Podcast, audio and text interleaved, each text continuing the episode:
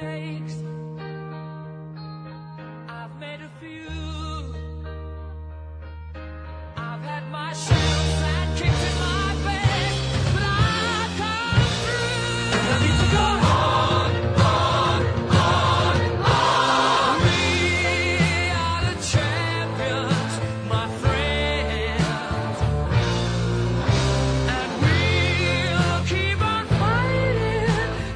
Olá galera, podcast 45 minutos, começando sua edição de número 404.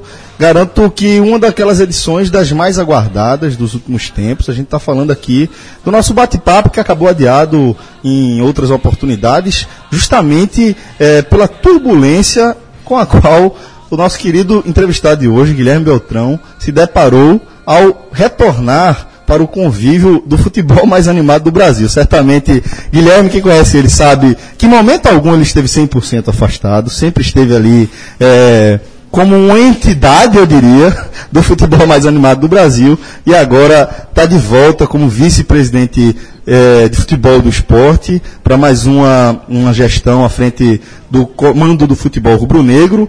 Eh, Guilherme Beltrão, prazer, velho, recebê-lo por aqui. Estamos em- também aqui eh, no restaurante Riso, nosso querido amigo em comum, né? Rodrigo está aqui com a gente. Então, estamos aqui nessa casa maravilhosa, mais uma vez, sendo servidos aí da gastro... alta gastronomia, né, Guilherme? Guilherme, a gente está ouvindo aqui, antes de a gente começar a falar de futebol, antes da gente trazer causos e, e contos aqui do futebol mais animado do Brasil, eh, eu queria que você explicasse o motivo pelo qual a gente está ouvindo aqui We Are the Champions no nosso Musicast. Quase, quase desiste. quase desiste. Quase que rolou a ré, foi Guilherme. Velho, seja bem-vindo, meu irmão. Muito obrigado pela, pela consideração e a recepção. É, o pedido dessa música, porque eu, eu tava- quando você falou da música, eu me lembrei, quando nós estávamos saindo com a delegação para o, o Arruda em 2006, tá certo? E Dorival Júnior colocou essa música até, é, é, repetidamente até o Arruda para todo o elenco, Are the Champion. Foi na final de 2006, né? Foi o primeiro jogo, Primeiro jogo lá- da final. Da final. Vocês já ouviram aí que estamos aqui também com o João Grilo para esse bate-papo bastante aguardado. E quem completa esse time aqui é Fred Figueroa. Fred, dos programas mais aguardados dos últimos tempos, né? Sem dúvida, o Twitter aqui, a gente avisou que, tá, que começou a gravação e as perguntas. Eu tô vendo se vai sobrar, só vai sobrar espaço pra gente fazer pergunta. É, não, mas a turma Tem sabe. pergunta que só miséria aqui.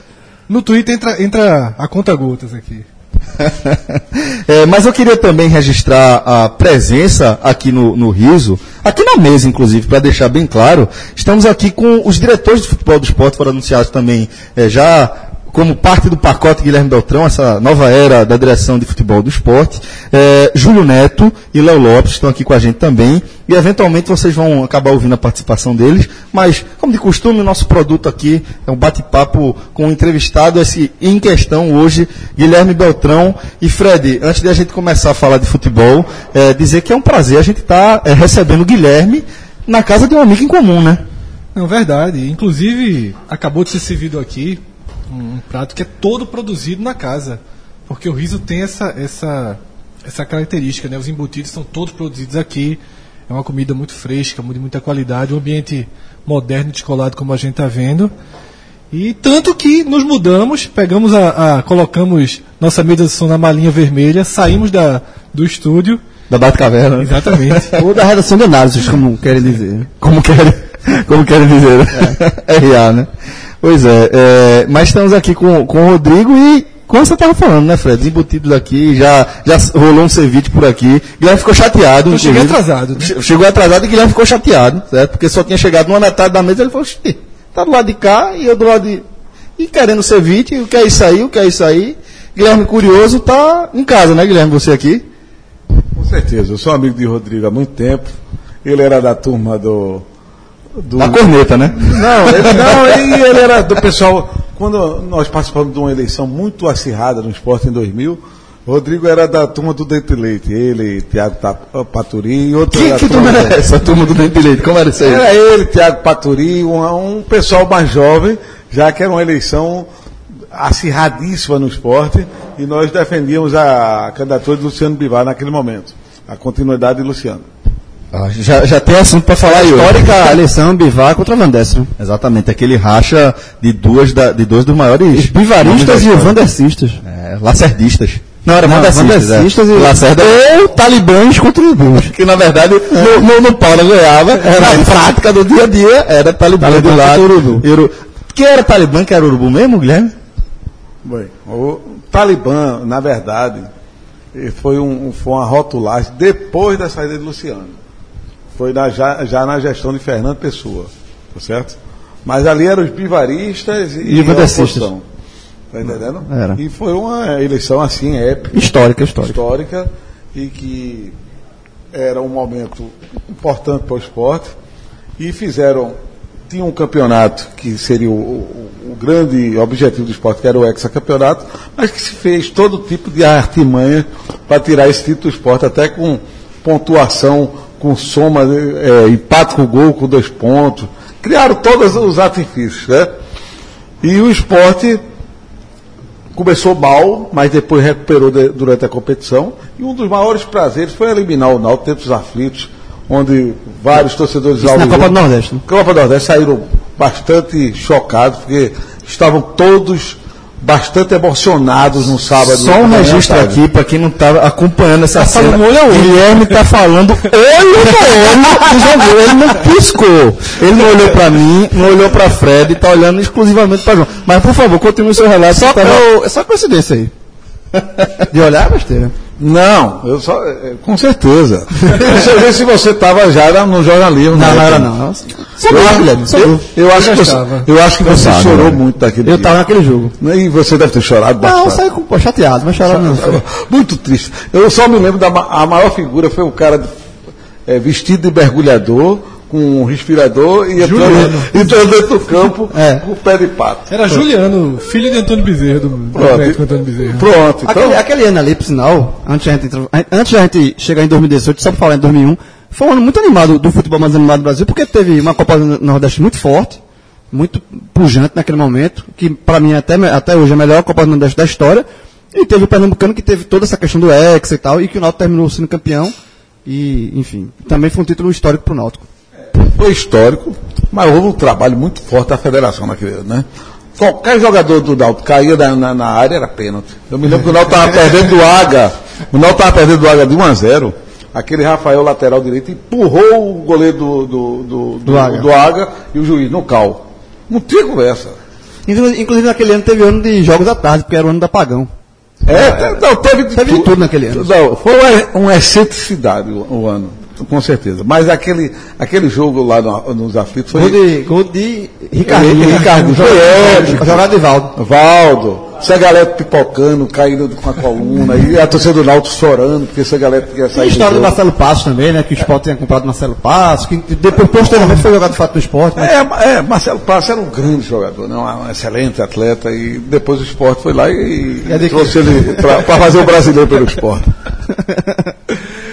Beltrão, vamos. Sai do turno do É, tempo. vamos sair do túnel do tempo. Pega- Mas não, não vou vir para 2018, não. Eu vou parar esse nosso, essa nossa viagem no tempo em 2017. Logo após a eleição, em que Arnaldo Barros ele, ele assume a presidência do esporte, e você foi convidado para a primeira direção, para a primeira formação da direção do esporte. Teve uma tarde, famosíssima tarde aqui no Recife, em que você se reuniu com Adilson Batista. Rapidamente foi vazado essa reunião, as imagens estavam em todos os lugares e, e a repercussão muito negativa, que ajudou a criar um ambiente de efetivação de Daniel Paulista, que era o desejo do presidente. E esse, esse episódio foi tratado por muitos, por quase todos, como fundamental para a sua saída da direção de futebol. Eu queria que você primeiro relembrasse esse, esse- essa sua primeira participação na gestão de, de Arnaldo. Na verdade, é, Fred, eu estava um sábado de noite dormindo, do- já descansando na minha casa. Aí recebi um telefonema de Gustavo do B. Ele, irmão, tá dormindo? Ele, ele me trata assim, irmão, tá dormindo? Tem algum compromisso? Eu digo, rapaz, Gustavo, eu já tô dormindo, pô. Dia de sábado de noite, essa hora eu já tô dormindo. Rapaz, preciso falar com você, aquele jeitão dele. Aí Eu digo, o que, o que é, rapaz? Não, é assunto de esporte, eu preciso falar com você. Aí eu disse a ele, "Tu- tua esposa está aí? Eu digo, tá, mas ela, ela dá, dá para eu contornar. Dá para tu vir aqui? Aí dá. Aí eu fui para um restaurante. Eu, ele e Geraldo Verrão, que é amigo de Gustavo, e meu amigo também. Aí ele disse, olha, irmão, é o seguinte, a situação do esporte está complicada, vamos lançar Eduardo Monteiro para presidente e eu vou para o sacrifício, para vice-presidente. Agora eu só vou se você for meu vice-presidente de futebol. Aí eu disse, olha, Gustavo, deixa eu te dizer um negócio. Eu fui convidado, eu tive uma conversa particular com o ex-presidente Pinto Privar e já, e já neguei esse convite a ele. Tá certo? Que ele, na, naquela, naquele momento ele poderia ser até o candidato por aclamação. Porém, é um pedido seu, eu vou avaliar. Aí ele, não, não sei o que, aquele jeito, eu digo, tá bom, eu dou. Mas eu tinha certeza que Eduardo não ia. Tá tudo certo, pronto. Saímos do, do restaurante e logo em seguida Eduardo de- de- desistiu por- porque o pai pediu para ele não ir, doutor Armando, aquela, aquela situação toda. E começou a evoluir as, as chapas de oposição e teve um momento que, um feriado de 15 de novembro, que saiu uma chapa no Costa Brava, do qual encabeçava Luciano Bivar como presidente, o vice, eu não me recordo quem, e, o- e o conselho, eu também não. E aí, Gustavo, o esporte ia jogar com a ponta, um Cruzeiro, naquela fase meia apertada de 2016. E Gustavo disse, Guilhermão, ó, o seguinte, Perdeu, inclusive, na ilha. Perdeu de 1 a 0, a- o Diego Souza perdeu, Perdeu o pênalti. Aí eu disse, olha, o candidato, vamos construir uma candidatura de Arnaldo, porque distensiona a situação, porque Milton já, já tinha declinado, distensiona o ambiente entre Luciano e, e Martorelli, e Arnaldo será o candidato, o nosso candidato. E você vai para vice-presidente de futebol. Eu digo, Gustavo, não me mete nesse negócio. Eu, eu, tô, eu tenho uma filha que mora na Ásia, que mora 16 anos fora do Brasil, trabalha na ONU. Eu tenho. Meu filho também não quer que eu me meta mais em futebol. Porque o futebol é um ambiente muito hostil, que na verdade tem um fogo amigo, tem as pessoas que querem o espaço, feito loucos por cargo. E não, não tem porquê você ficar sendo agredido, sendo exposto, já que eu tinha dado a minha cota de participação. Tem gente que não quer se desligar do futebol, por exemplo, quer ser dirigente do esporte ad eterno, né? Se, como se fosse concursado público. E eu, eu, te- eu gosto, não vou negar que eu não gosto de- de- desse negócio de futebol, gosto de conversar, gosto dos bastidores do futebol. Futebol desperta uma endorfina, uma adrenalina que depois que você para, você sente a, a ausência desse, dessa movimentação. Mas eu entendia que meu tempo passou. Aí Gustavo chegou para mim e disse, ó, se, aí a gente perdeu o jogo do Cruzeiro. Disse, agora, Guilhermão, a gente vai ter que ir para o Paulo. Aí eu disse, tá certo, assumi o compromisso, Gustavo foi o primeiro, apesar de eu sempre participar do processo eleitoral do esporte, mas Gustavo foi o primeiro cara que me convidou para ser diretor. Tá entendendo? Aí eu digo, tá bom, vamos, vamos para frente. A candidatura mudou, surgiu um candidato da oposição e o, o candidato da situação passou a ser Arnaldo e Gustavo como vice. E, a, e Gustavo disse, não, você vai ser o vice-presidente de futebol. E Arnaldo, e Arnaldo também. Eu faltando oito dias para o prazo, estava uma guerra fratricida pelo cargo. Algumas pessoas querendo ser, aí eu, eu redigi um, eu até tenho guardado isso, eu redigi um, um, um WhatsApp, um texto, dizendo, olha, Gustavo, eu acho bom você não me convidar, deixa a primeira opção você, segunda opção Homero, terceira opção Carreiras para ser o vice-presidente de futebol e eu contribuo do lado de fora, rapaz, sem nenhum problema, sem nenhuma necessidade de carro.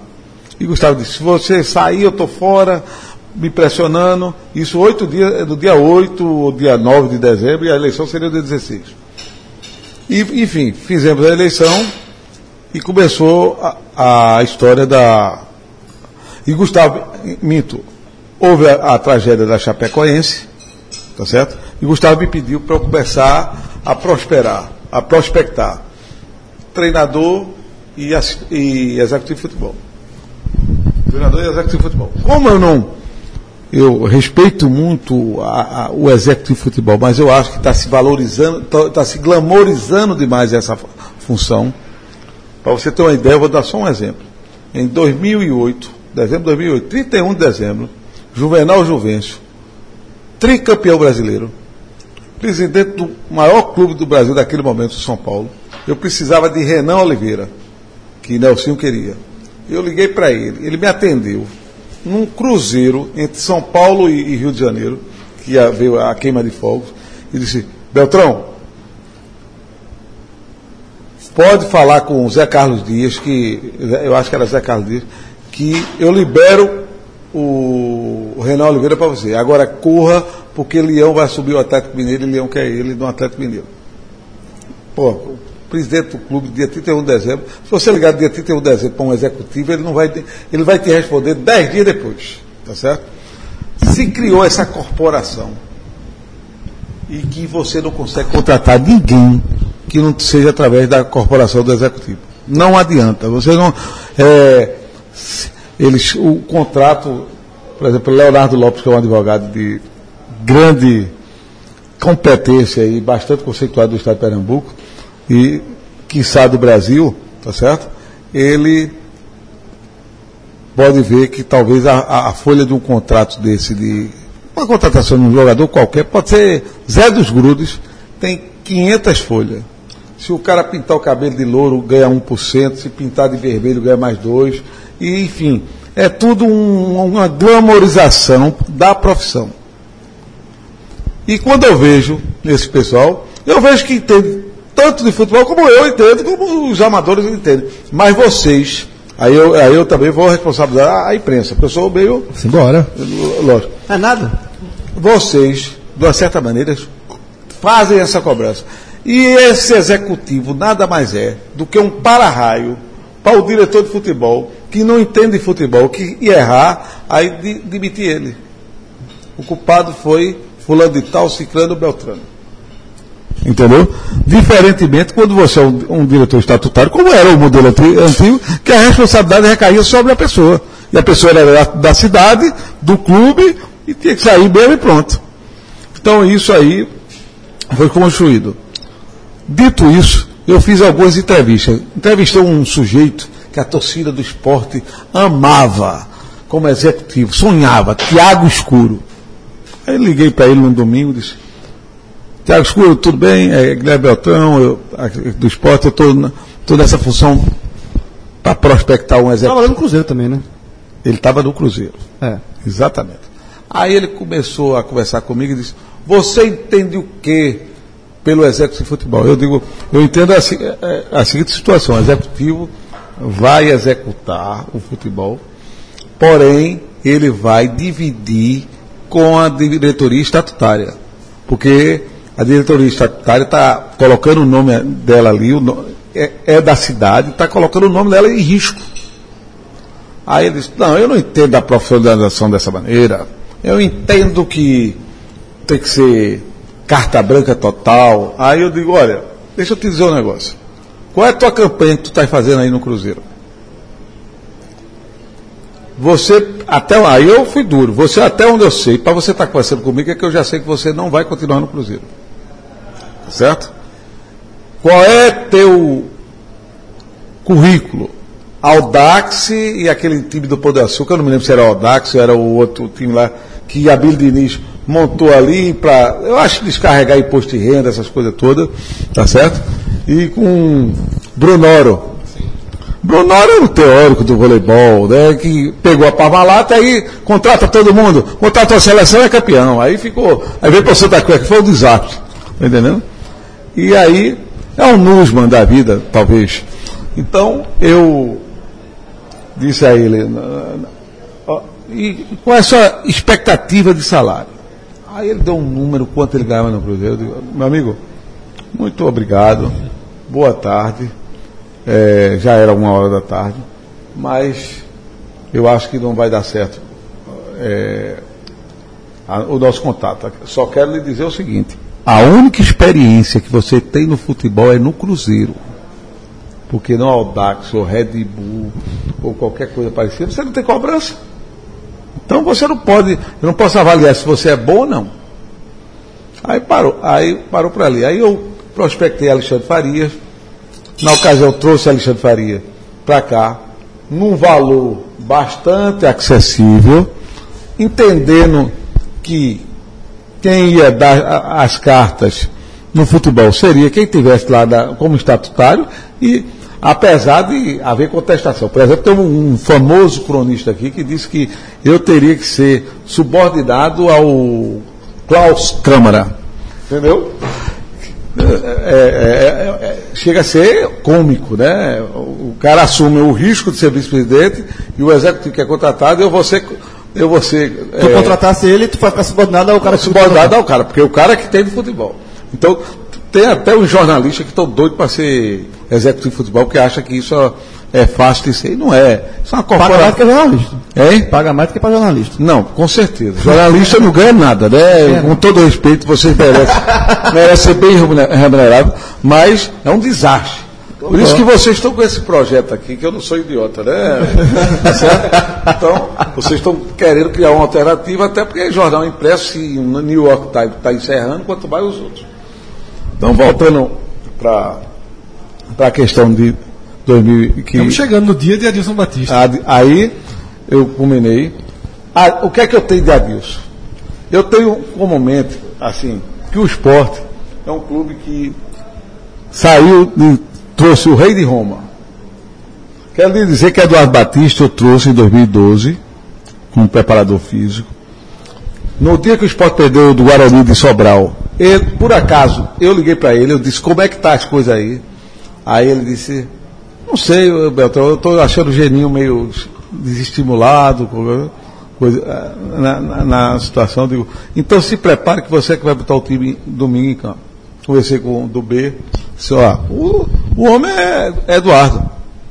E apesar da, da crítica excessiva da imprensa, fez um excelente trabalho de 14 com um time modesto, ganhou o Campeonato Nordeste, Pernambucano, foi no brasileiro com o time, porque o grande ídolo de vocês, o Diego Souza, só chegou em em setembro, ainda machucou, tá certo?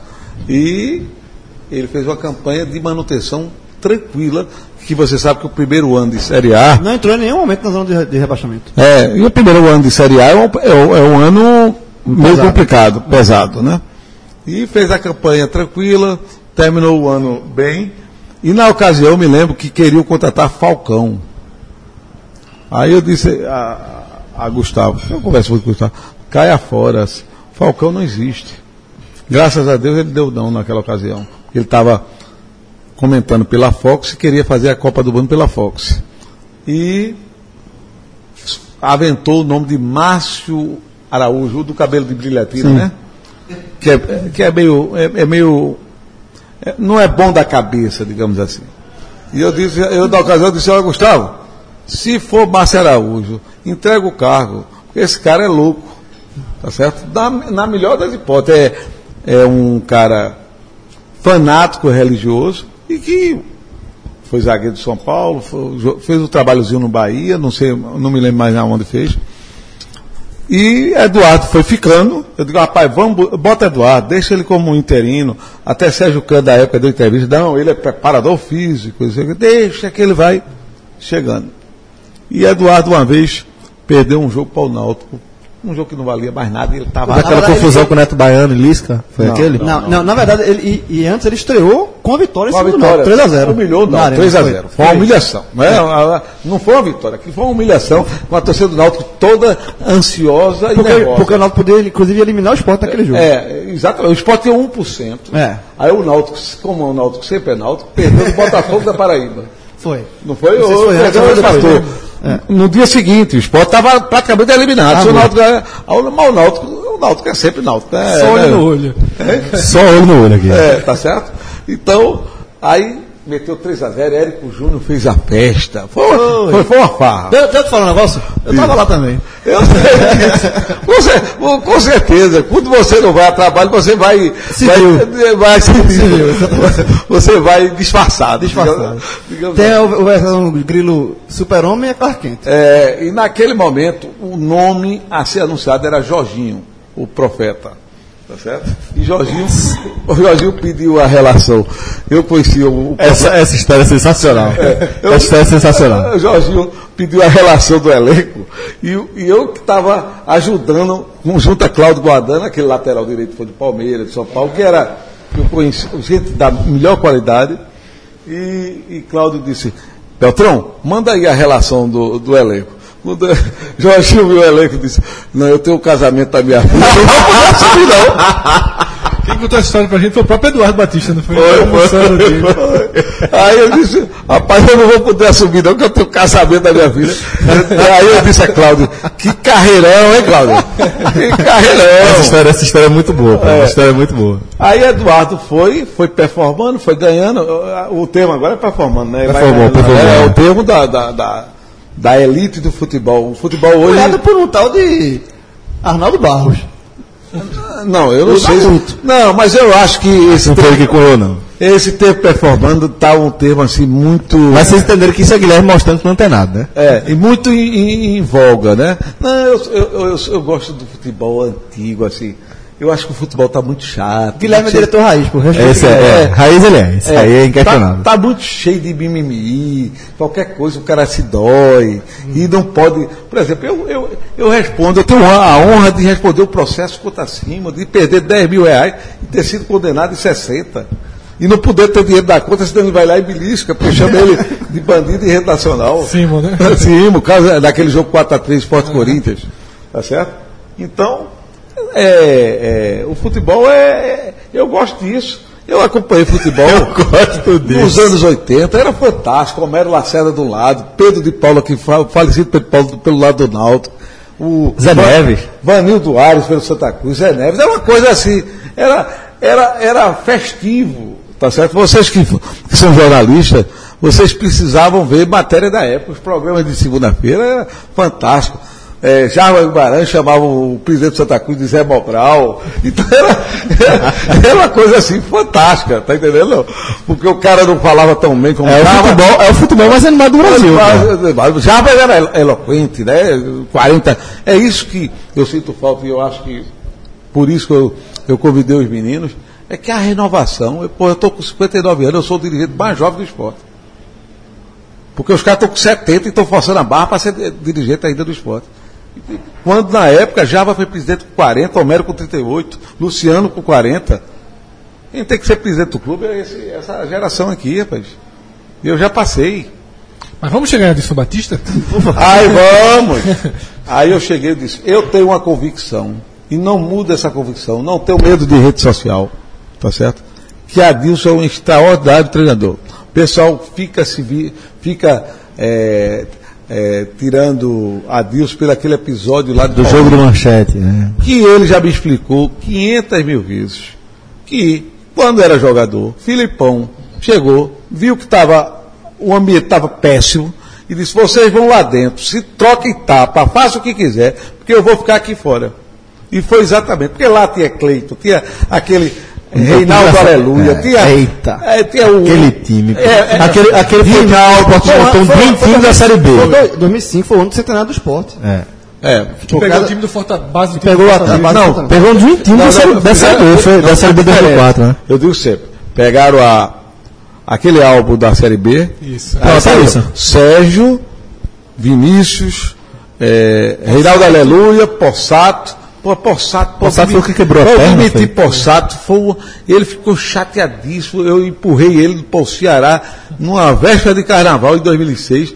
Ele e Leanderson. Tá entendendo? Leandro. É, Anderson. É, Tinha um, um, um, um é, né? aí, foi, aí foi uma invenção de Adilson, foi uma das invenções de Adilson.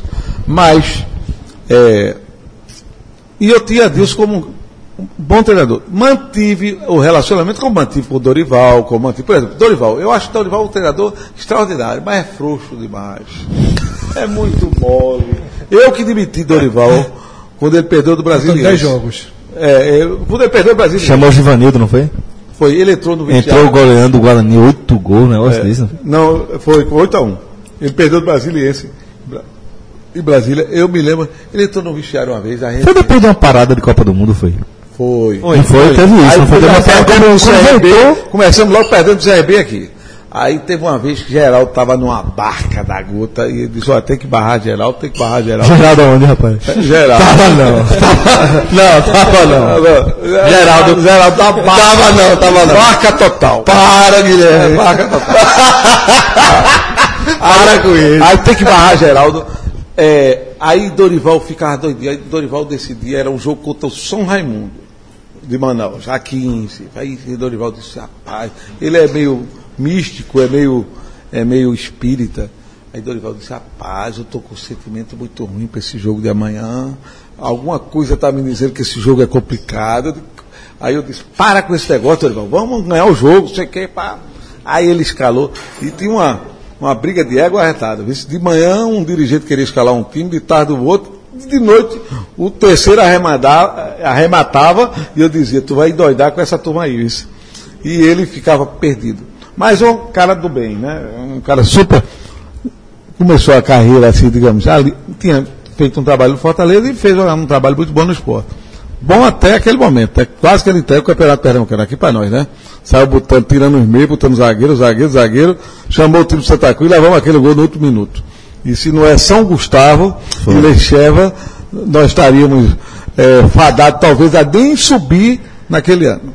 Então a gente deve a Gustavo. Veja como o futebol é interessante. E Gustavo ainda tinha feito uma defesa plástica muito maluca, a única do gênero que eu vi. Ele foi uma cabeçada foi- queima-roupa foi um no jogo anterior, isso. Jogo no jogo anterior, né?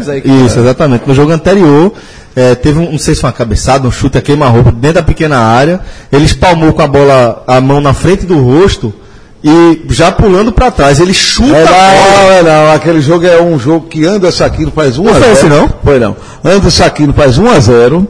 E Heber Roberto Lopes, aquele carequinha, gente boa. Ah, tá certo. Aí o Santa Cruz faz essa jogada, ele tira com o pé e com a mão. É isso. Anderson, É essa. Aquino faz um golaço. Isso. Ele, ele- Sai cortando, né? É, não é, não, não é o jogo Não, da não. final, Ah, é achei o que jogo do turno. Ah, achei que era. É, realmente, É, realmente. Tá certo? Era um jogo de tarde. De noite, o juiz que apitou a- a- o jogo da- do Arruda anulou um gol legítimo da gente de Anderson mesmo, eu acho. Que a gente ia botar 3x0 pro Santa Cruz. Fizemos 1x0 com o Elton pênalti, 2x0 com o Everton.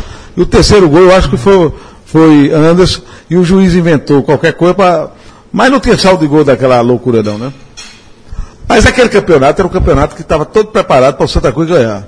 O de Tá 2006. Sim, Cláudio Bel, o coronel que está preso da Polícia Militar do, do Rio de Janeiro veio para roubar o, jogo, o time. Beltrame. Né? Beltrame. Mas a gente teve a informação e fomos para o hotel. Botamos um investigador lá dentro, botamos um jornal, botamos tudo lá dentro, soltamos, inclusive na- nas redes sociais, que o juiz estava encomendado, porque o juiz foi oferecido por dois lados.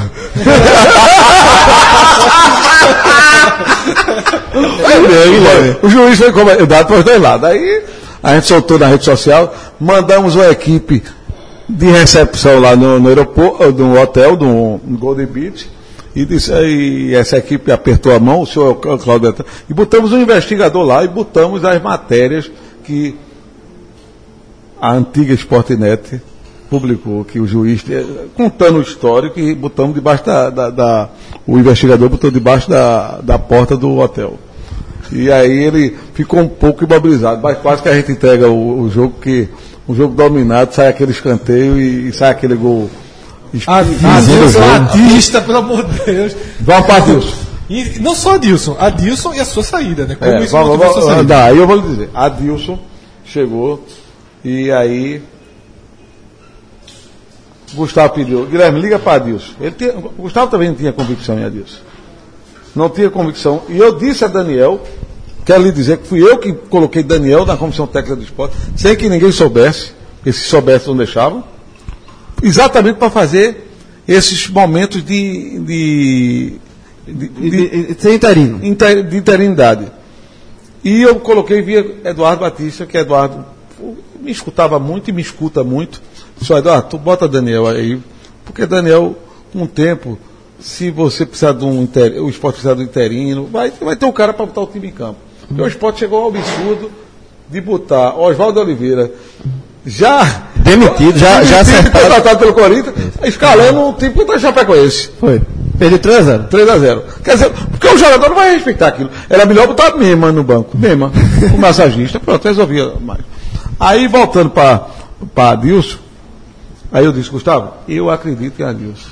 O cara, o cara precisa de um empurrão.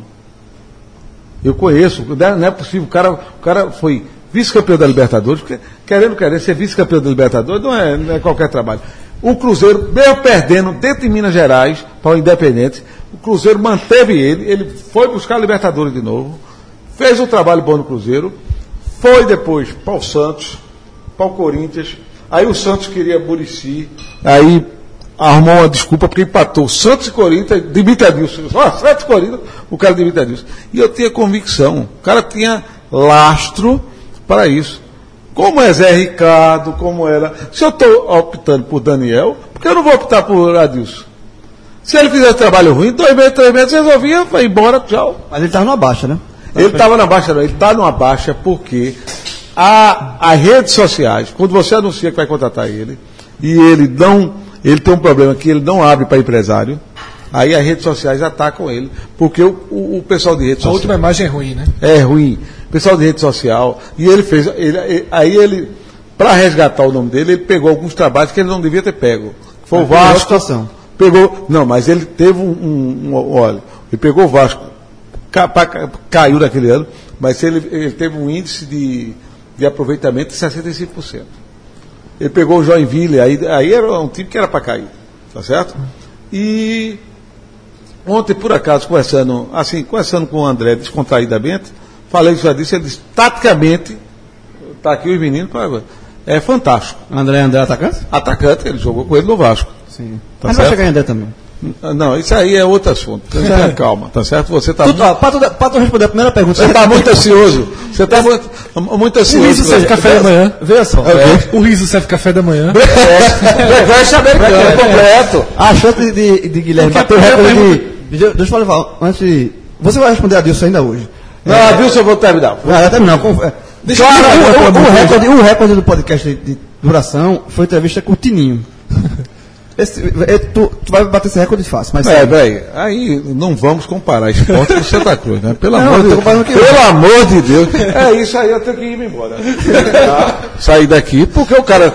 Esporte não, não pode ser. Ok. tratado- Não, mas o tempo de. Não, de eu não foi estou recorde. discutindo de tempo, eu estou discutindo esporte com Santa Cruz. Ok. Não, não há. É por isso que eu digo, ele é um anti-esporte.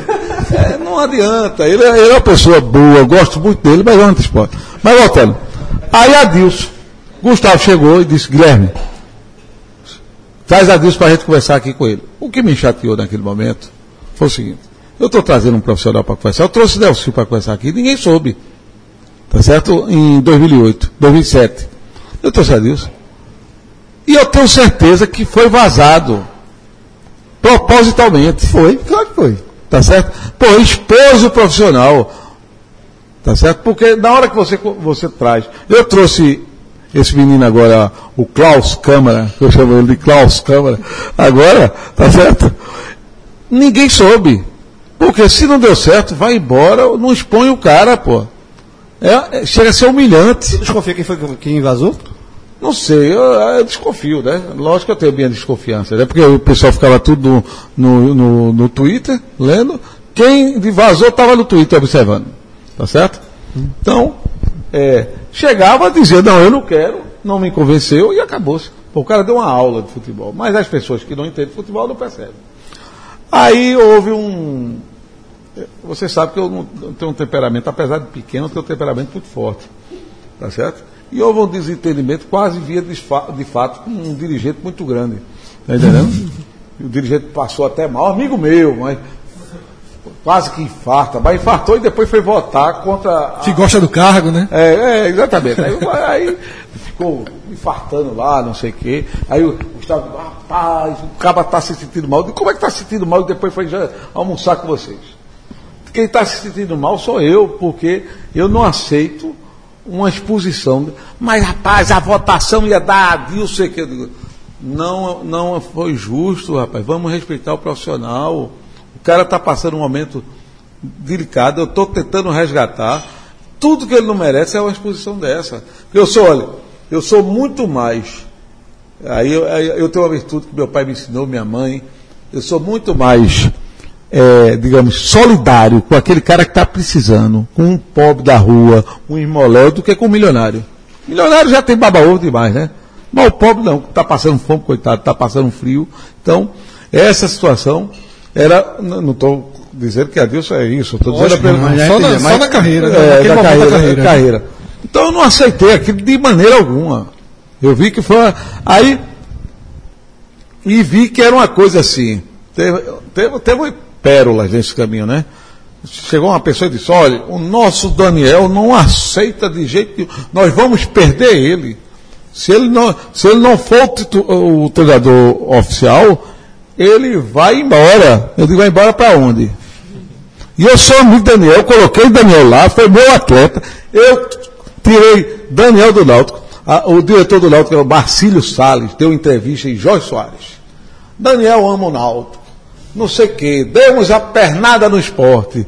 E papapá. E eu, calado, tava, calado, fiquei. Aí eu liguei para o empresário do Daniel e disse, ó, aquele leilão que tu tava querendo fazer, vamos encerrar agora? Vamos? Eu te dou mais mil reais e acabou. Agora, Daniel tem que dar uma entrevista numa rádio de grande, de grande audiência, da voz dele, dizendo que vem para o esporte, que ama o esporte e acabou.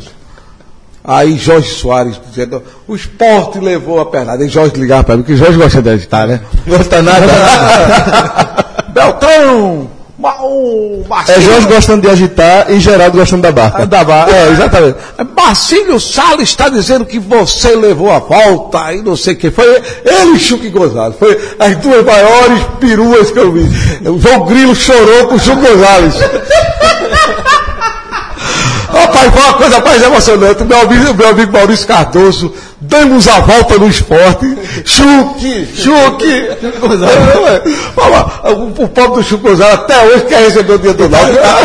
Tá no processo aí. Tá no processo pra- Eu- eu- aí eu digo, rapaz, Daniel, o Daniel que eu estou contratando, na época eu estava repatriando Daniel, é outro, né? Do Chico Gonzalez, né? do Daniel Gonzalez. Mas voltando, e aí tem um, um cronista esportivo que não gosta de mim aqui, que tem horror a mim, não sei porque é gratuito.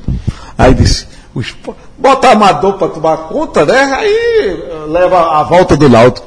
Mas aí, voltando à, à questão de Adilson, houve esse fato, eu saí, eu sou meio prolixo, viu? Não, viu? não, não, não percebeu. Entendeu? Tá no programa certo. Olha só, você não é prolixo, Geraldo não é da barca, e qual foi o outro? E, e, E quem? e, e Jorge não gosta de Jorge não gosta da, da, aí Jorge, da confusão. Aí eu disse, aí eu disse, Dan- eh, ó, eu disse a Luiz Gustavo, que era o procurador Daniel, eu digo, ó, que eu tinha prospectado Daniel no dia 16 de junho, eu tenho, de julho, porque a gente recebeu um jogador que Genil queria, que era Gustavo Caíque, horrível, fazia três zagueiros. Eu disse, Geninho, não traz esse cara, rapaz, pelo amor de Deus. Aí a gente saiu para almoçar, eu, Gustavo, Caíque, o procurador, Milton Adalberto Guerra. Aí eu disse, aí ele era, ele era de Ribeirão, Preto, e disse, rapaz, eu digo, rapaz, tem um menino aí que é meu amigo, Daniel. Eu digo, rapaz, eu gosto do futebol dele. Porque ele não era forte, mas era um jogador inteligente, se antecipava. Aí eu digo, ó, diga que no final do ano eu, eu quero contratar. Só que quando eu trouxe Delcio em 2008, 2007, Delcio disse, ó, Daniel, eu gosto, mas não faça muita força não. Tem Moradei. Nelson, Nelson gostava muito de Moradei. Aí eu digo, já me fortaleceu na negociação, né? Fiquei, fiquei grande na negociação. Aí o cara no leilão arretado, eu digo, ó, tu vai, deixa Daniel ir para o Náutico, tu fica lá brigando com o Náutico, que é o melhor que tu faz, se abraça com ele. E deixei ele. Mas nove horas ele ligou para mim. Eu digo, olha, é o seguinte, quando o Jorge já tinha ligado que Marcílio Salles, Daniel deu uma entrevista linda, Daniel ama o Náutico, não sei o que, papapá. Eu disse, tá bom. Aí quando o Daniel abre, abre a, a resenha da Rádio Jornal, volante ex-náutico, vem para o esporte, daqui a pouco ao vivo. Aí José liga para mim. Pô, tu não me diz nada. Aí eu digo, você dá corda a Vacílio Salles e, e quer tirar onda comigo, se lascou. Pronto. Sim, aí como é que a Dilson. Vai Sai, sai da diretoria, pelo amor de Deus, em 2000. Aí pronto. Depois desse episódio em que eu, com 1,69m, é, me desentendi com um homem de quase 2 metros de altura, tá certo? E, e eu, e o cara, e eu quase que o cara morre de um infarto, tá entendendo? Aí eu, eu digo, tô fora, foi a melhor coisa que pode acontecer, porque eu ia infartar, com certeza ali. E eu estava por um compromisso que eu tinha assumido com o Gustavo. Não por outro. Tinha, votaria na chapa de Arnaldo, que eu achei que era a melhor alternativa, tá certo? Entendeu? Acho que houveram erros, mas tem alguns acertos. Tá certo? Mas, é, diante do, do que se apresentou, eu fiz a opção por Arnaldo e, aí- e acho que foi a melhor alternativa. Saí, me livrei do problema, vi Viu de fora a coisa se desmantelando. desmantelando, porque é lógico, eu- quando eu começo a ver as contratações, começo a ver. Aí vejo um, um, é, o primeiro treinador, Daniel, aí depois vejo Ney Franco. Eu digo, rapaz, Ney Franco está em Miami fazendo curso de inglês. Exatamente. Tá certo? Aí depois vejo. Luxemburgo. Não, esse eu não falo o nome dele, né? O Vigário. o Vigário, o Vigário. Pronto, para, para não falar o nome dele. Que totalmente desatual. Mas vocês se, se emocionaram. Eu- eu- eu- eu- João Grilo não se emocionou. Não. Fred Figueiredo está emocionado. Fred sim. Esse sim, esse Eu- sim. Não, eu critiquei do Cássio Ziplo quase vai à loucura. Tá entendendo? O, o, o professor, o vigário. Fechou.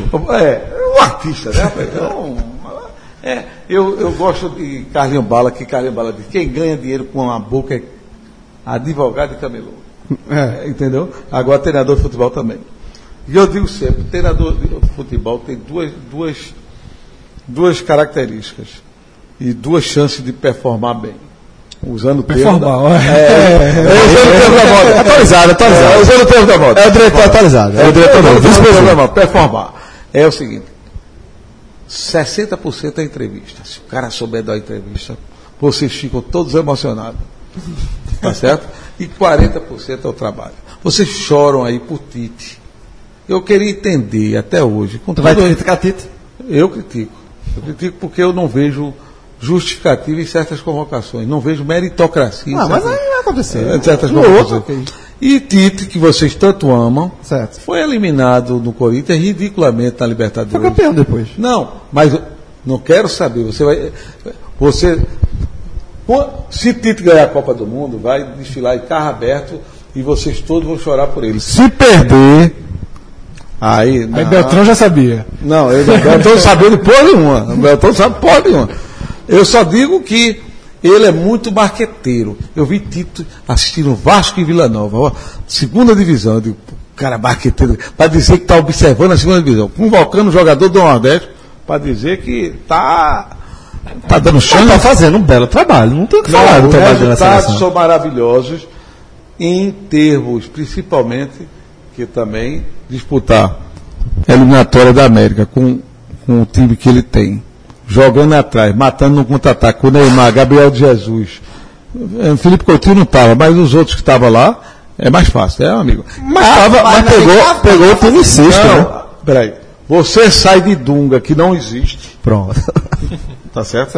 Dunga Concor- existe. Não, não concordo. Dunga, concordamos. Dunga existe, não. Aí já concordamos. É, tá certo? Aí você sai de Dunga, qualquer coisa é melhor do que Dunga. Se eu for para o banco, eu sou melhor que Dunga. Como é? Eu estou é- dizendo que.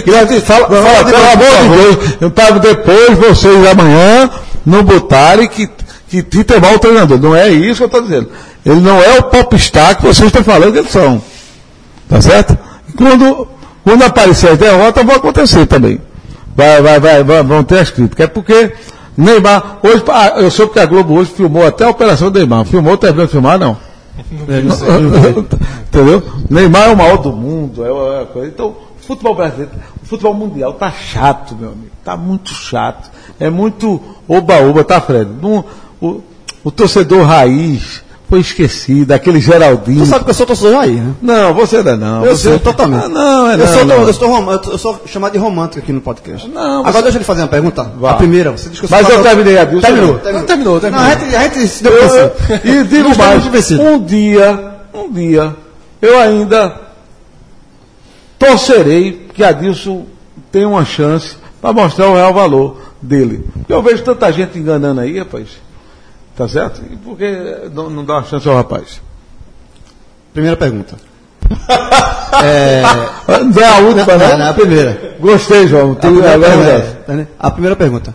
Uma pergunta que é, é- é obrigatória. A situação de André no esporte, como é que como é que tá, como é que vai ficar, fica, não fica, a conversa que você teve com ele. A ele- sua visão, a sua a visão. conversa que você teve com ele. Você acha, você acha que ainda cabe André no esporte, ainda não cabe mais pelo... Olha, Por vê- favor, sem o apostila Klaus Câmara de responder essa Não, pergunta. eu, vou- eu vou pegar a apostila Klaus Câmara. Olha, é, é, pode ser, pode não ser. É, veja bem, o- não vamos negar que quando um jogador. é, tem que acabar o futebol. E aí vocês, mais uma vez, vou criticar vocês da imprensa. Não vai. Na Vai, Você não, eu, eu adoro, eu adoro, eu adoro. De uma hora para outra, todo mundo achou que o esporte mudou de patamar porque trouxe Diego Souza, trouxe André e qualquer Ibson e qualquer outro jogador de, de, de nome, tá certo?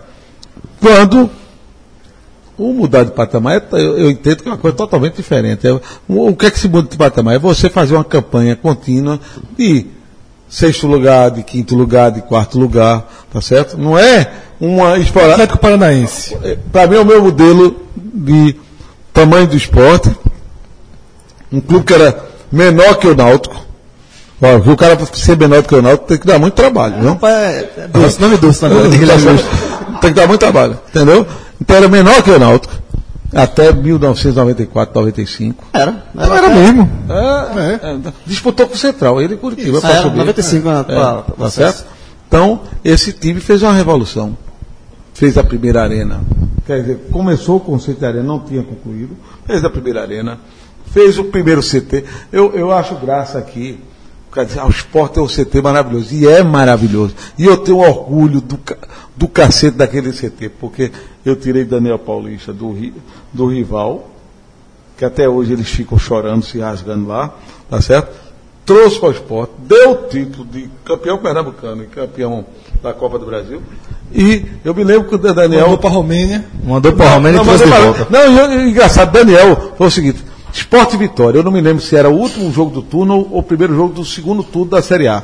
Ele me pegou pelo braço. A gente chega no Barra da Vista. Guilherme, pelo amor de Deus.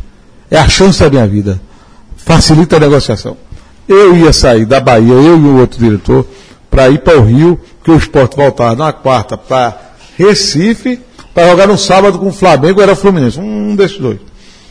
Aí eu digo, Daniel, tenha calma. Era Fluminense. Tenha calma.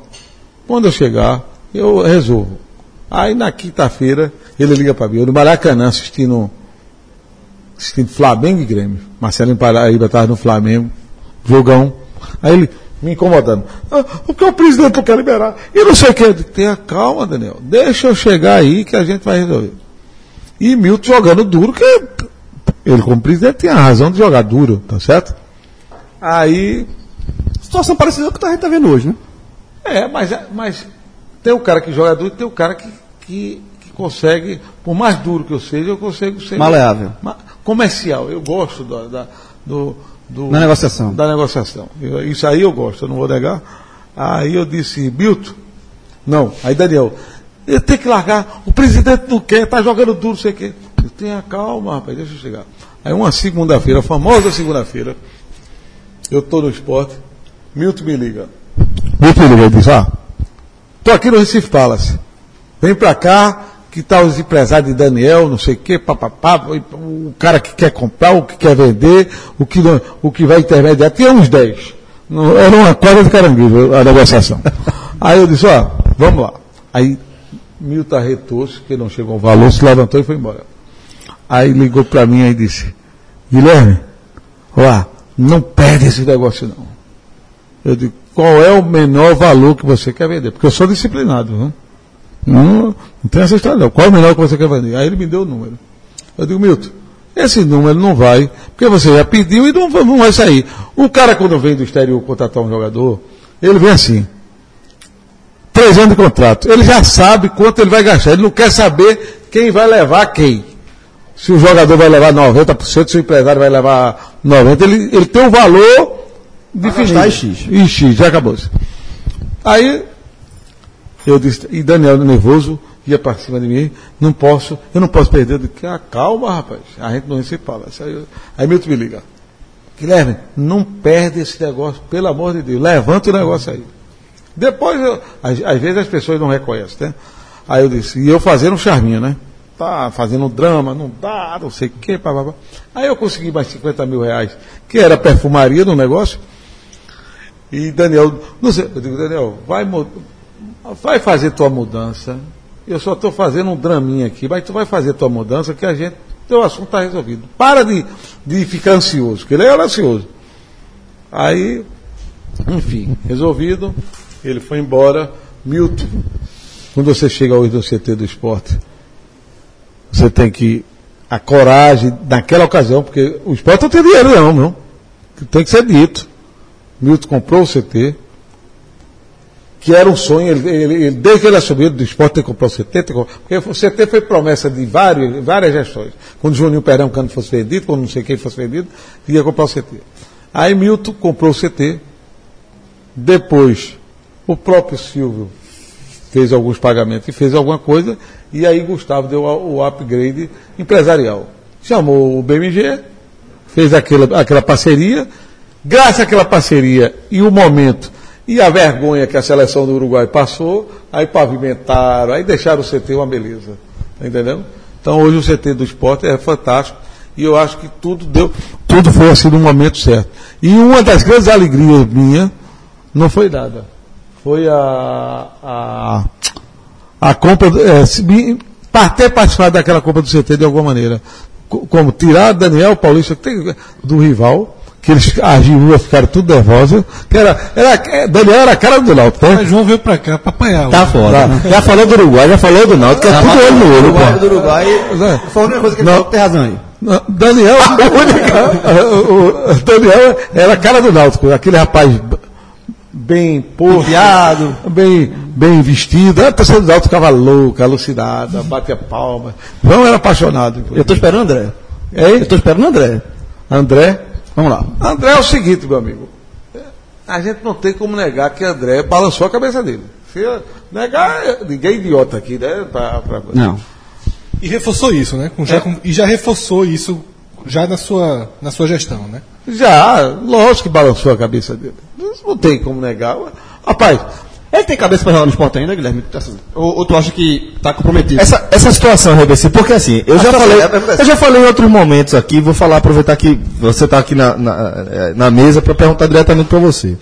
Para mim, esse é o momento onde o diretor de futebol, o, o gestor de futebol vai trabalhar, né? onde ele vai tentar reverter uma situação que está muito delicada. E a situação que está muito delicada hoje é a situação em que o esporte não pode contar com seus dois principais jogadores, pelo menos falando em salário. Certo? Então, essa é a situação do esporte. É uma situação que você consegue reverter, é uma situação que você tem vontade de reverter. Não, eu, eu, acho, que- eu acho que é o seguinte, a gente tem vontade de reverter toda aquela pessoa que tem como projeto de continuar no clube. Tá certo? O André tem um contrato com o clube, Muito longo, longo, pesado. pesado, mas também se for vendido, vai dar um lucro ao clube muito grande, mesmo pelo aquele valor que o presidente não aceitou. Ele dobrava o resultado que teve. Então, uma coisa que eu não acreditava, inclusive ah, quando foi pago na época, então você tem que analisar isso, ele performou.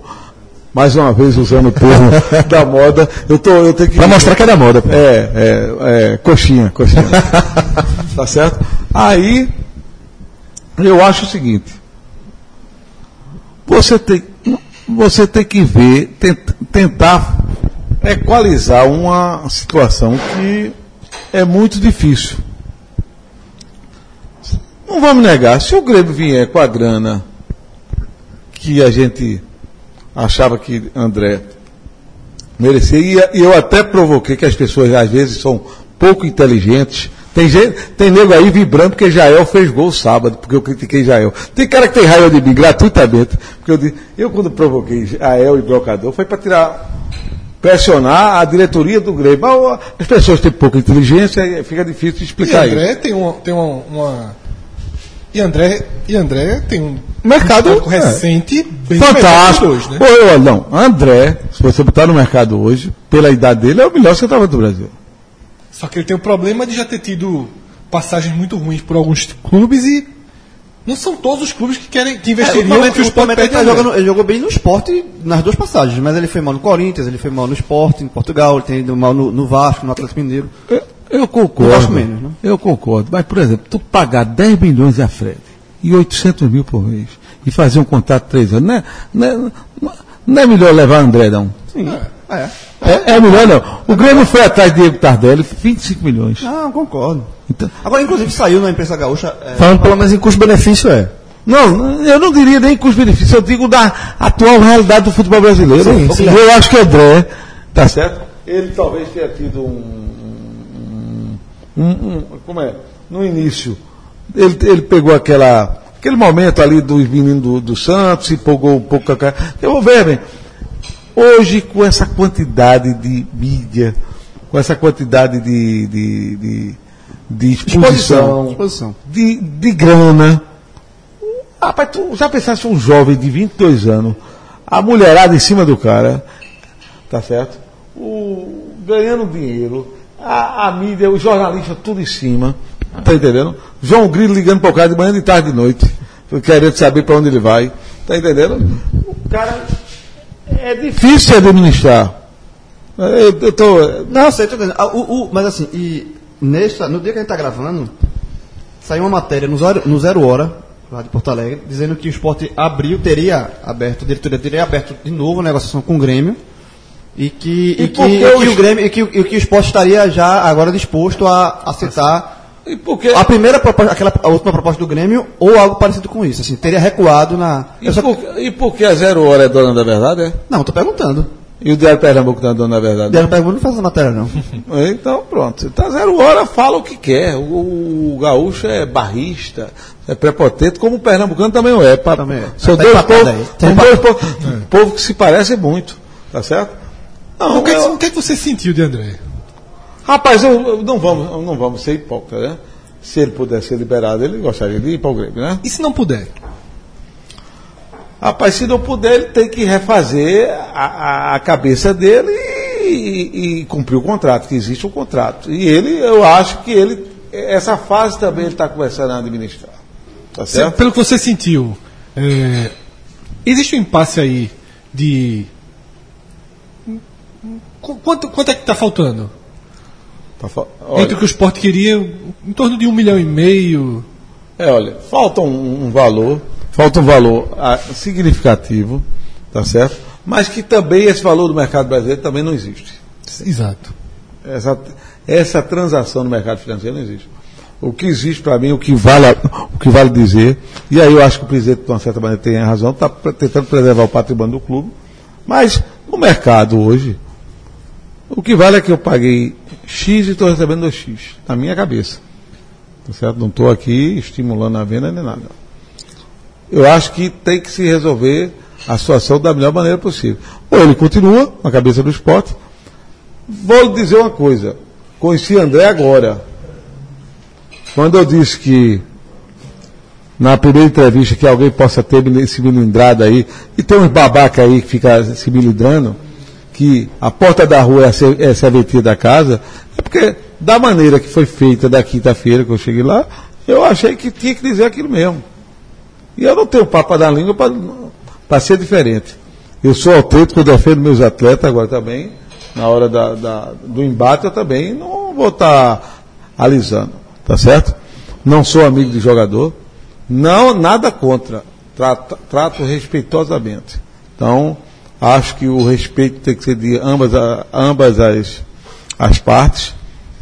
E acho que vamos, vamos ter um final. Gostou bom. de André? Hein? Gostasse de André pessoalmente? Tivesse uma impressão diferente? Muito, muito, muito boa. Porque a fama que eu. Quem tá. Primeiro, eu quero dizer que no ano passado ele foi um cara que se esforçou muito, jogou muito, tá entendendo? Na minha opinião. E a conversa dele é uma conversa de, um- de uma pessoa muito equilibrada, muito centrada.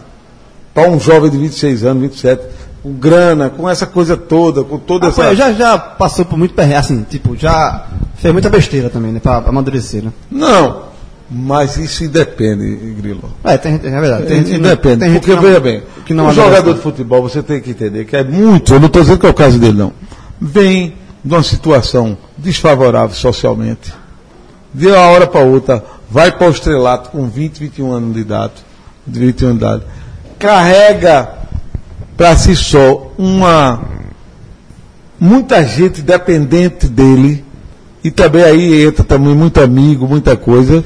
E eu achei o André assim, muito maduro, muito tranquilo. Aí você acha que essa situação vai ser resolvida da melhor maneira possível, mas pra quem? Não sei, para todos. Mas você acha então que. Porque assim, até, até essa conversa aqui com a gente, estou até percebendo que é a primeira vez que eu vejo uma chance de, se André não ficar, não- ou se André não conseguir ser negociado, você parece abrir uma porta para que ele volte para normal, a normalidade. Claro, ele está inclusive trabalhando para isso. Né? Ele está trabalhando, ele está numa transição. Ele está trabalhando para isso. Richelli. Richelli. É. Richelli. É mais, é mais fácil. É mais, mais veja bem, eu acho o seguinte: todo jogador que tiver proposta, o esporte vai escutar. Isso aí é um, isso é um ponto. Quem tiver negócio e queira sair, nós não vamos impedir saída de jogador nenhum. Porque não adianta você ficar com um jogador insatisfeito. Richelli está num período de transição de contusão. Não sei se Richelli ele se mostrou, eu conversei com ele sexta-feira, motivado para continuar. Mas é, eu não sei se ele quer ou não, assim, digamos, aceitar um novo desafio, porque também está com um vínculo muito grande aqui no esporte. Ele está com um vínculo na cidade muito grande. Então, talvez para ele passe pela cabeça que seja bom novos ares. Mas o futebol brasileiro está muito complicado. Com exceção de Palmeiras e Flamengo, o resto está passando por dificuldades seríssimas. Tá? Beltrão, é, desde o ano passado, quando, quando o esporte conseguiu a permanência, eu defendia, falei no Twitter, falei na coluna, falei no podcast, que o esporte precisava zerar. Que a permanência foi uma, um- uma chance que o destino deu ao esporte Sem um dano irreversível. para corrigir os erros sem, uma, sem um, uma eliminação, um rebaixamento. Irreversível não, né? É. Sem um, um um É, grande prejuízo. É irreversível, um rebaixamento, você, só, você leva um ano. Isso. A mudança não veio, nem na direção, nem em canto nenhum, só, só do B entregou o cargo, né? Os outros ficaram. A única mudança foi Arnaldo entrar no futebol. E Arnaldo veio pro futebol, mas acho que nem conseguiu exercer efetivamente. E eu também bati muito na tecla de que o ano do esporte, as negociações, a formação do time só começaria quando o esporte resolvesse as questões de Diego Souza e Richelli. A gente nem cogitava tanto o André. Diego Souza foi resolvido, para mim, inclusive, bem resolvido. Para quem tem um ano de contrato, foi pago um, um valor muito bom para o esporte. Mas aí veio o André, que de certa forma substituiu o Diego Souza no impasse. E a sensação que eu tenho é que a gente está entrando em março e a formação do time do esporte, agora já visando o brasileiro, continua meio que dependendo do que vai entrar de dinheiro desses, desses dois jogadores, né? Porque, eu até estava escrevendo um dia desse, a gente tem um esporte até o resto do estadual, que é, é um time, que é o esporte sem, sem Richelli, sem André, sem Everton Felipe, sem, Felipe. Bastos, que são os que estão fora, e o esporte com esses caras é outro time. Então eu quero saber qual é a tua visão nesse momento, assim. Eu, eu não consigo enxergar uma saída, pelo menos de Richelli, que esfriou negociações, até o fim do estadual. André, se não, se não andar com o Grêmio agora, também não enxergo. Você acha que vai acabar tendo uma espécie de time de transição? É que esses caras vão acabar voltando e ficando até o fim do estadual e depois o esporte reabre, mas isso atrasa o processo de construção do time? Não, não, atrasaria, porque existem algumas posições que nós sabemos que existe carência. Tá certo? Mas também é um assunto que é uma coisa de interna, Sim. até porque você tem um, um campeonato rolando. Eu, a, a sua análise está correta com esse time jogando encaixado. Dificilmente. Futebol, futebol, futebol é, é apaixonante porque qualquer resultado pode acontecer, né? É o único esporte. Basquete é bem chato. Tu já sabe que o time que for melhor vai ganhar, o voleibol é o melhor. Mas o futebol. Eu comparo, eu comparo às vezes com o MMA, o boxe. Que, que tipo, você pode estar no corner, você pode estar já cambaleado, cambaleando, fechou o olho, soltou aquele bombão, pegou no queixo e apagou, né? Eu só não gosto desse esporte, porque eu, não- eu acho aquilo uma barbárie. Eu não- com todo respeito, eu acho o esporte. Eu não pagava, um- eu não pago um real. Eu, tenho, eu chego a ter um pavor de ver aquilo, com todo respeito. Ô, Ah, eu gosto bastante. Celso, tem horror. Não, mas respeito a opinião É, também. eu, tenho eu, eu vejo.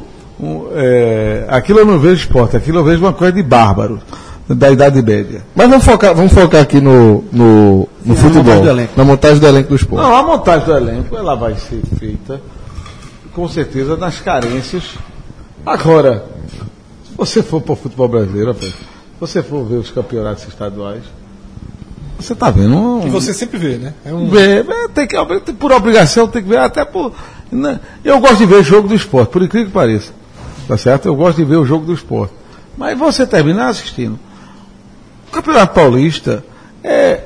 O São Paulo é horroroso. Tá certo? Palmeiras, mesmo com aquele time milionário, você não vê um jogo que. Que flu- flui Tem bem. né? É, flui bem um jogo e depois não flui. O Corinthians não flui. O esporte é horroroso também, né? Cá entre nós esse ano. O esporte, o esporte não, não fez nenhuma partida, eu não, eu não, eu não posso dizer que meu time é horroroso. É, o esporte, Mas se pudesse, diria. não, não. O esporte nunca é horroroso. Em casa, em casa, vendo o time de João meter 3 a 0 Na- Aquela quarta-feira animada. Não, ali, ali foi uma coisa. Foi uma, coi- uma coisa inacreditável. assim. Olha, olha no olho dele agora. foi uma coisa. Peraí, foi uma coisa do- inacreditável e do destino. Tá certo? Eu, eu às vezes fico preocupado com as coincidências. Há, há 50 anos atrás. Sabe como aquele clássico foi chamado? Hein? Aquele clássico foi chamado? Sabe Não, como? não. Clássico do abismo. Pra saber, né? Sabe por quê, né? Por quê? Por causa da diferença do, da folha de um com a folha do outro. Olha, vamos parar com essa palhaçada que o Náutico tem 200 mil de folha. Que o treinador do Náutico ganha 50 mil reais. Para com esse negócio, que vocês estão fazendo isso, vocês estão nervosa fazendo isso, todo preocupado com para estimular, se forem campeões, dizer, ó, foi o, o pobre contra o rico. Muito pelo contrário, vocês, vocês não gostam de ser chamados de pobres, né? Que vocês são a aristocracia da cana-de-açúcar falida de Pernambuco. Tá certo? Quando- quando- vá. Vá. Não, vá. vá. Veja bem. Nem a gente tá mais, mas vamos embora. Não, porque foi o clássico do abismo. Sim, foi. Porque, não, a pergunta é, pergunta não- naquele, naquele, naquele dia, naquele 3x0, você vê no jogo, aquele jogo Não, horroroso. qual foi, se você analisar direitinho, qual foi o jogo que o esporte foi bem? Eu não me lembro. Eu acho que. Teve não. Jogou direitinho no jogo, no pior de todos os jogos, o que cedeu o 3 a 3 Pronto. Fazia uma boa A partida. partida é, pronto. Você tá certo. Aquele jogo é um jogo atípico. É um jogo que você já viu em Champions League. Podia ter sido 5 a 0 Era- sem problema. Levou um gol e o menino faz o outro gol ali, matava o jogo e acabou. Pronto. Eu acho que é o melhor jogo do esporte. Você, você foi perfeito. Pra você ver, lembra tá horroroso. Ô, ô Guilherme, Porque é, também é, foi questão- bem impactante o resultado final, né? A questão é de contratação, de, de montagem de elenco. O fato de você não poder contratar agora para escrever no Pernambucano, que é a única, a única competição que o esporte está disputando nesse momento, atrapalha a montagem do elenco para o brasileiro ou, ou não? Ou o Ô, negócio. João, vou completar a, a, a pergunta dele com uma das perguntas que mais chegou aqui pelo Twitter, que é a seguinte. É, a gente já sabe que o esporte não tem mais uma folha hoje de 3 milhões e tanto. Hoje é uma folha de em torno de 2 milhões, 2 milhões e um pouquinho. Mas já te disseram, já te deram a margem de quanto você. Em torno de quanto você vai trabalhar na montagem do seu time? Rapaz, eu. eu Cássio Zifre quase morre do infarto. Tá aqui. É, é a próxima. Ô, Cássio, deixa eu te explicar. Um elenco precisa ter 25 jogadores, na minha opinião, em que os 11 titulares sejam 100%, digamos assim, e o reserva seja 70, 65. Se eu puder ter 25 jogadores, vamos botar 25 jogadores com esses salários de hoje, de 50, de 80, de 100, a 100 mil, e eu puder botar a paixão dele de 300 mil, os dois artilheiros por 300 mil, eu, Eu adoraria. Agora, eu o que eu quero dizer é o seguinte: se eu tenho uma folha limitada, um exemplo, na minha cabeça, a folha do esporte não pode passar de 2 milhões e meio, senão começa a comprometer o futuro. Essa, eu estou no limite pela receita, pela crise econômica que estamos passando, por uma de coisas. E eu gasto com três jogadores 33% da receita, vai faltar jogador na ponta. Aí vai passar aqueles 12 jogos sem ganhar, aí você vai para o risco de rebaixamento. É isso que eu, eu tentei dizer, mas meu amigo Cássio Zipoli. Cássio fez uma conta que é a seguinte: é, primeiro, é a segunda vez que você fala ídolo dele, grande ídolo de vocês, então na sua visão, Diego Souza não foi um ídolo seu, né? Pelo menos. E, e é um jogador que parece que você critica. Eu até desconfiei que a quando você criticou Tite, Foi. a convocação de Diego Souza era uma das que você contestava. Mas é um cara que deu um resultado enorme pro esporte. Eu, eu- sabe, eu, eu acho- Na, na parte de marketing foi fantástico. não só marketing não. O cara fez Só marketing. gol. Não, rapaz, eu, veja bem, ele é um. é um- olha, eu acho que Diego Souza é um craque. E deixou, e Pera aí, gastou pera muito e deixou lucro. Peraí, de- de- não. Lucro não. Aí eu faço a conta de quatro anos. Você só vê. Tá. Então você só vê de, de- Não, eu não vou questionar. Diego Souza, senão a torcida do esporte vai me trucidar quando eu sair daqui. Diego Souza. Diego Souza é um excelente. E aí, então, aqui, que ele é frequentador aqui do, do Riso, aí eu tô lascado mesmo. Não tá certo? DS87. Não, Diego Souza é um cara que foi fantástico nessa área de marketing. Como jogador, ele é um craque, mas ele, na minha cabeça, ele não é atleta. Existe a diferença do jogador e do atleta. Vou ter, vou ter 99% do torcedor do esporte ter- morrendo de infarto lá do outro lado. É isso que eu, Não que chega eu isso tudo, não. É isso que eu falo. Porque teus amigos da rádio concordam contigo. Que É? eu criticasse aqui. Tá certo. Então, 99% vão, vão, vão achar que eu estou totalmente é, equivocado. Eu acho o Diego Souza, você pegar a carreira de Diego, ele tem 31 anos, deve ter 14 anos de carreira ou 13, ele passou com o São Paulo, eu acho que é a 13 terceira transferência. Daria uma média de um ano por clube se ele não tivesse passado quatro anos no esporte. Então, alguma coisa. é, eu acho que ele vai terminar esse ano no Vasco. É possível. É possível, no, é no- possível. No São Paulo já não está muito bem, né? Já vi. É, Virou- a, tem a cobrança é outra, né? Exatamente. É, o cenário é exatamente Aqui esse. vocês pedem licença para entrevistar ele. Lá ele, em São Paulo, o cara vai para cobrança, né? Então, eu não, eu estou dizendo com, com todo respeito, não estou faltando com respeito, sou, sou grato a ele. Acho que ele ficou devendo só, só um campeonato pernambucano só, foi muito pouco. Pouco. Faltou uma Copa do Nordeste. sim. Era que era Faltou. possível. É, faltou, faltou a Copa do Nordeste. E, ou a classificação para Libertadores. Não, a, a classificação do Libertadores foi uma coisa meio que caprichosa em 2015. Foi, né? foi. Tá certo? Eu acho que o rei de Roma farrapou um pouquinho, apesar de darem os loiros a eles, e vocês gostarem dele, né? Aí, mas peraí, peraí. Aí, aí tu tá botando tudo na conta da turma errada, viu? Luxemburgo, eu fiquei Aceita, calado, eu Fabinho, fiquei calado. Larguei. Larguei rápido, viu? Defendeu, mas largou rápido. Olha, o X, é, desapeguei. Já peguei. Não morri com ele, não. Não morri abraçado com ele, não. Agora, Falcão não joga pra gente, não, pelo amor de Deus. Falcão, Falcão também. Não, Falcão, a única coisa importante que o Falcão fez no esporte que eu achei foi o banheiro do treinador lá, que ele providenciou. E, e foi fantástico lá no CT. Tá certo? E, e ele com aquela bermuda lá em Salgueiro, achei uma coisa assim, um, fantástica. E o Chapeuzinho? O chapéu, mas não, e, e o pior é o externo, porque Falcão já deve estar bem liso, porque o externo está meio demodelo. Eu encontrei com um amigo meu italiano, aí chegou para mim e disse, torcedor da Roma, pô, Falcão aqui, o que é que você acha? Ele tá liso. Achei paletó dele meio cansado, cansado. cansado naquela época, é nessa época, nos anos 80. Ai, mas é sério mesmo. Que ele tá liso, não. Não. Liso, rapaz, para o que ele ganhou de dinheiro, existem duas condições quando a gente fala liso. O teu nível de liso é diferente da gente. isso. Não, não, não, não, mas não é isso que eu quero dizer, não. Quando eu falo liso, né, não é liso que Falcão tá liso. Eu tô dizendo, esse cara chegou a ser o, É, rei, já, sim, o já- rei de Roma, pô. E Tá, naquela- tá embaixo, tá embaixo. Naquela época, a Itália era o futebol.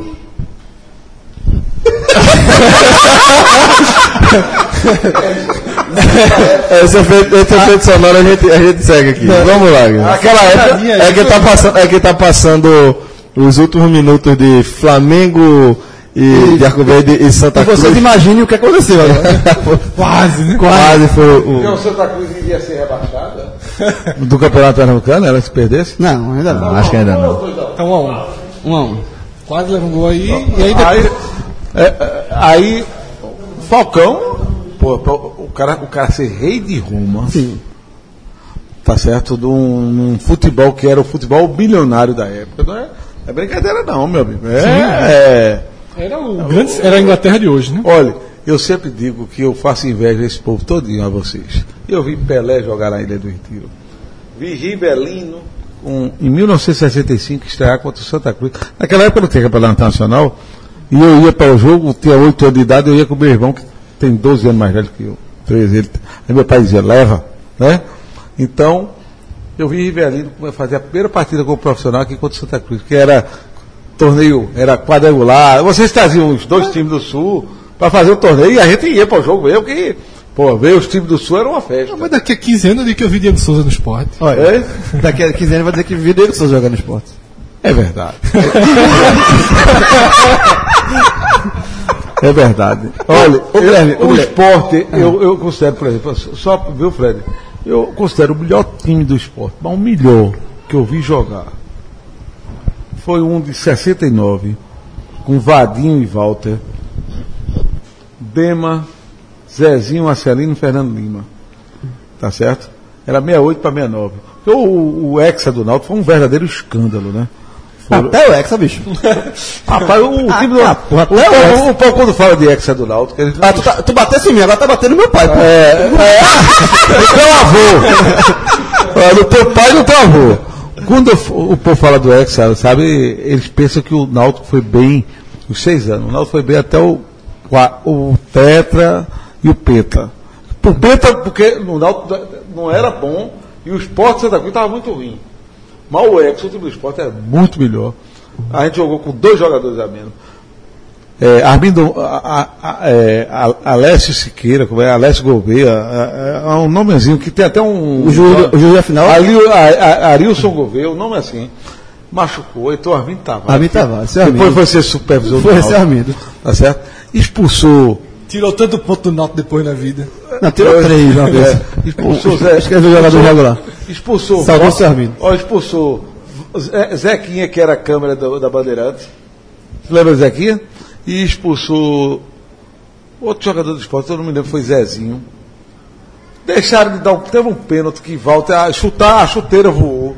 Foi um escândalo, o jogo foi um escândalo. E o Náutico era horroroso. O Náutico 68 era horroroso.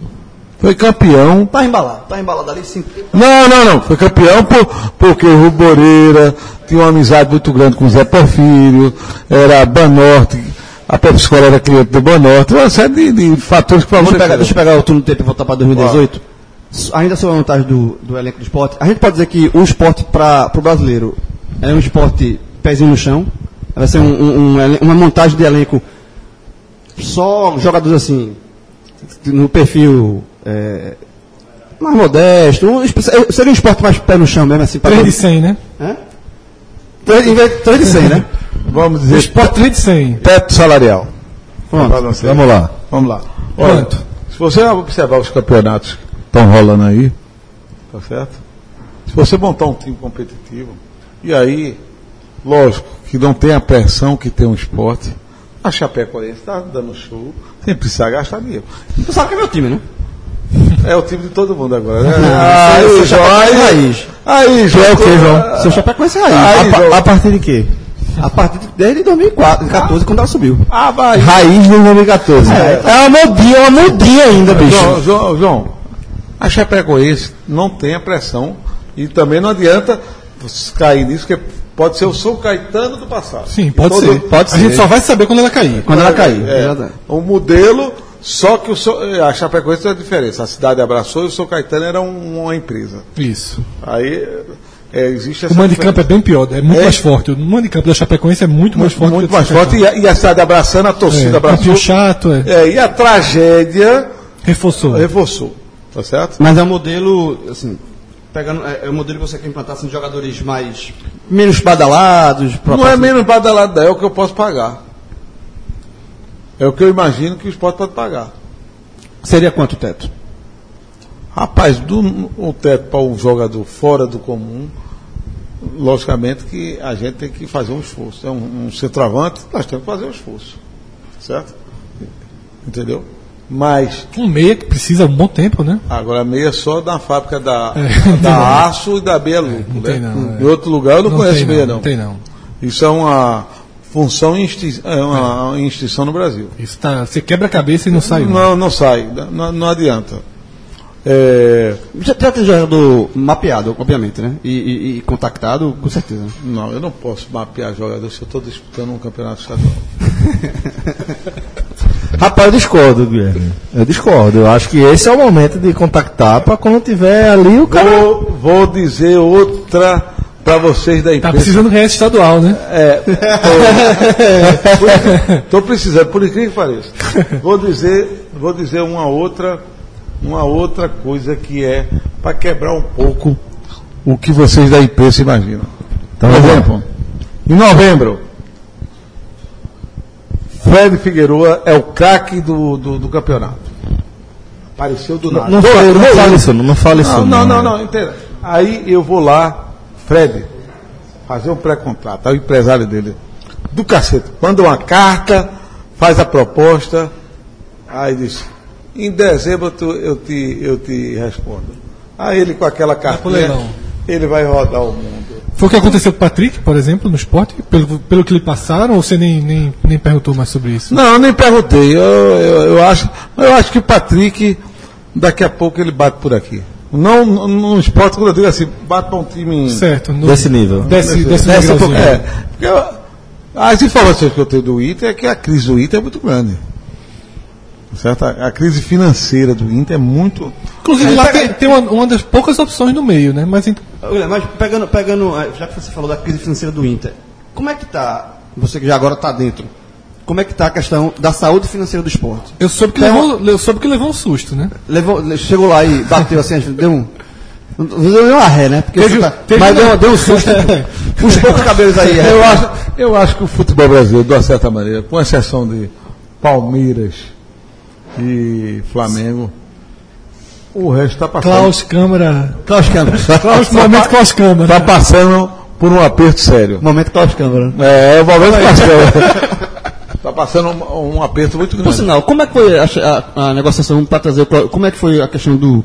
Já viu que ele não vai responder a outra É, muda, essa né? já- já- Klaus Câmara perdeu, já perdeu. Como é que. Como é que. Como é que O Klaus Câmara. Klaus, como é que você escolheu o nome dele? Como é, você falou aqui em outros momentos, você entrevistou é, é, executivos, você já falou o que, é que você pensa do, da questão do cargo do executivo. Como é que chegou no, no nome do Klaus Câmara? E se ele aceitou bem essa sua visão do cargo dele? Porque se escuro achou sua visão péssima. Ele aceitou bem? Não, também eu não vou externar ele na contratação. Né? É, Fred, tem, tem que ter uma certa cerimônia, né? Depois não sabe que existe podcast ainda, né? É, é, é, ele não vai pegar essa. Mas não, não, ele é um cara jovem. Foi o seguinte, eu tenho, graças a Deus, por, por, por relação, por amizade, vários contatos no Brasil. E essa função de executivo é 40 caras, no máximo 30. Na hora que o Alexandre não ia ficar e não poderia ficar, que ele cometeu a, infa- a infantilidade de ser solidário a Luxemburgo. E Luxemburgo depois não deu nem uma boa tarde a ele de despedida. Acabou a gestão dele, a- o trabalho, de, no- o trabalho no- de, de coisa não, ali. fatídica coletiva do Grêmio, né? É, ser Grêmio. e, e ele, e, e foi ser solidário sem necessidade. Completamente. Completamente sem necessidade. Ele, Completamente. ele deve se arrepender dessa entrevista até que João Vitor pegou ele assim, pô, aí ele foi falar aquela bobagem lá e se lascou. Eu soube que ele, que ele acha que ele admite que errou ali. Não tinha sentido. Tá certo? E depois Luxemburgo, quando foi embora, não, nem se despediu dele. Aí ele vai com aquela, aquele negócio. Eu acho o seguinte. O, eu, eu mapeei, não tinha grande, não tinha muitos, E eu mapeei e eu tenho umas quatro ou cinco pessoas no futebol brasileiro que eu tenho confiança. Para esse cargo? Não. Para me dar informação. Tá. São suas fontes, né? Digamos assim. Aí eu disse, ó, tô precisando de um, de um executivo assim.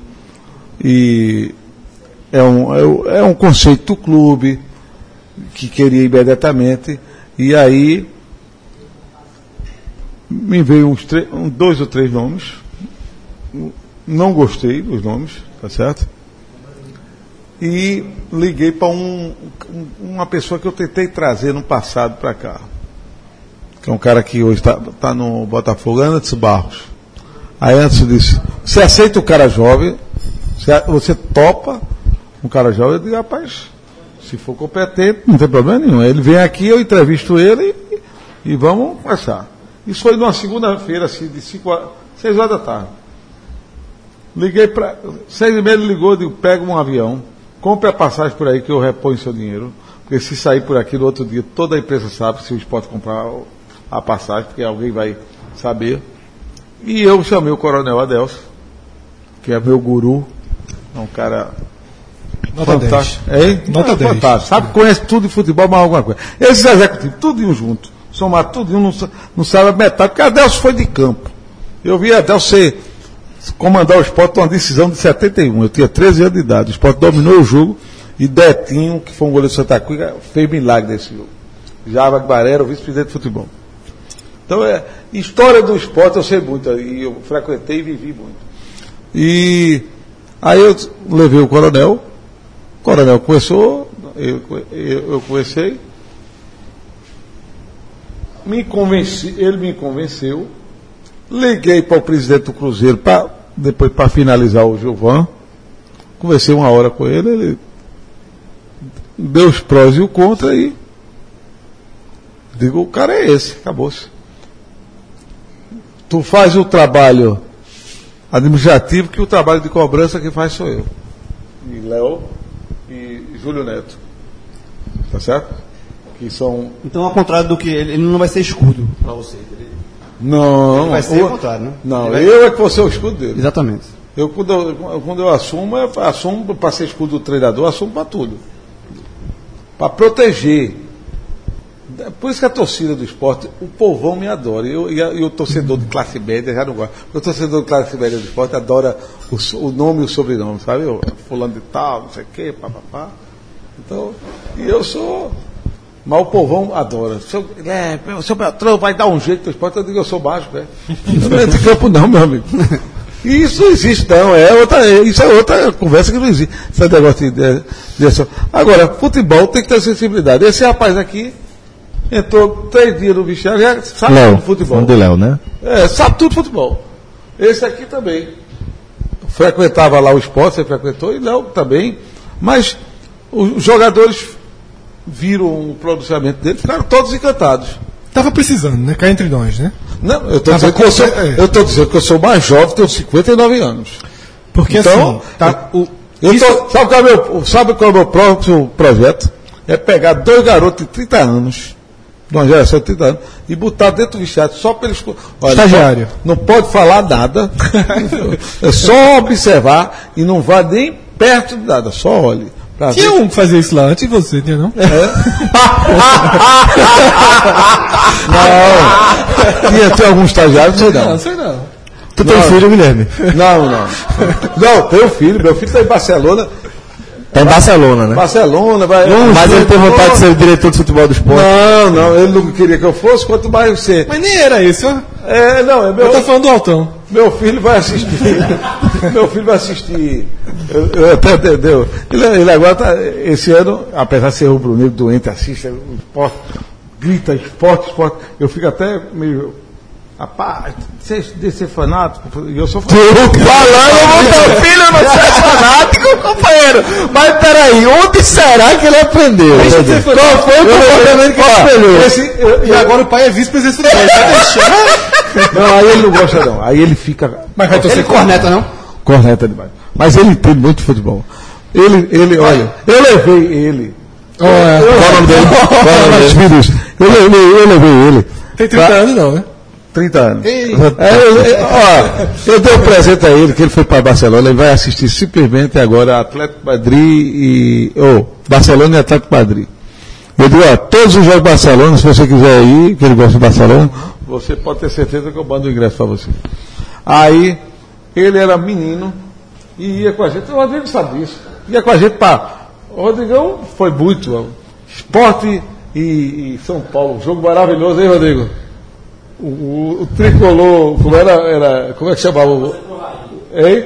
Foi aposentou Raí, 3x1. Ah, foi na Copa, Copa, Aí o gordo Copa foi dos pra- Campeões. O gordo foi para Maceió com, com a gente, o Rodrigo, ele, ele não é mais gordo. Pode falar no microfone, inclusive. É, ele foi pra, É que o Rodrigo tá do outro lado, né, Guilherme? A cabeça do Guilherme foi boa. Copa, Copa dos Campeões, a gente foi. E, eu- e, e a gente alugava o ônibus, ia todo mundo, assim, uma, uma turma, um grupo grande. E o Rodrigo assistiu algumas peripécias de Recife, Campina Grande. Uma peripécia dentro do ônibus, fantástica. Tem o celular vibrando assim, levanta a tela dele pra gente dar. Ó, É, é número de naves. É, é- é empresário atrás de vender jogador. Bota, Oh. bo- atende e bota o microfone aí no. Não, não, não. Ô, Guilherme, já- deixa eu fazer uma outra pergunta aqui. Agora, uma pergunta já da- do pessoal que mandou pelo, pelo Twitter, né? Tem uma pergunta que eu achei interessante, Tiago Silva, que ele perguntou o seguinte, qual a tua opinião, qual a tua- aliás, qual a sua posição sobre a situação do esporte na Copa do Nordeste? Por- Muita gente perguntou, tá? Porque, porque o esporte não disputou esse ano, porque o Arnaldo Barros optou por não disputar, a decisão do clube, do presidente, e o esporte vai ter que se posicionar isso rápido. Não, não vai, essa, essa decisão tem que ser dada daqui a dois, Saber se joga Pra 2019 saber se não. joga, não, né? porque o esporte já tem vaga assegurada pelo ranking. Ano que vem é a classificação pelo ranking, então o esporte já tem vaga não só assegurada na próxima Copa do Nordeste, mas já grupo, na é. fase de grupos. Então, assim, é, não é você que vai decidir sozinho, mas, mas se Arnaldo Barros perguntar a você, você hoje está na frente do futebol, qual é a posição? O esporte deve disputar a Copa do Nordeste ou deve permanecer de fora?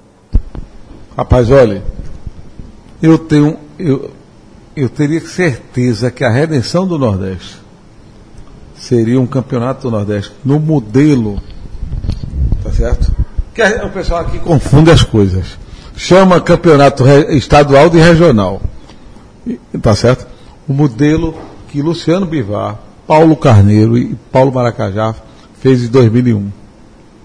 Você lembra-se que o Náutico estava falido, o Santa Cruz pré-falência, o Fortaleza morto, CSA e CRB totalmente morto, e esses clubes só tinha, só existia no Nordeste Esporte, Vitória e Bahia.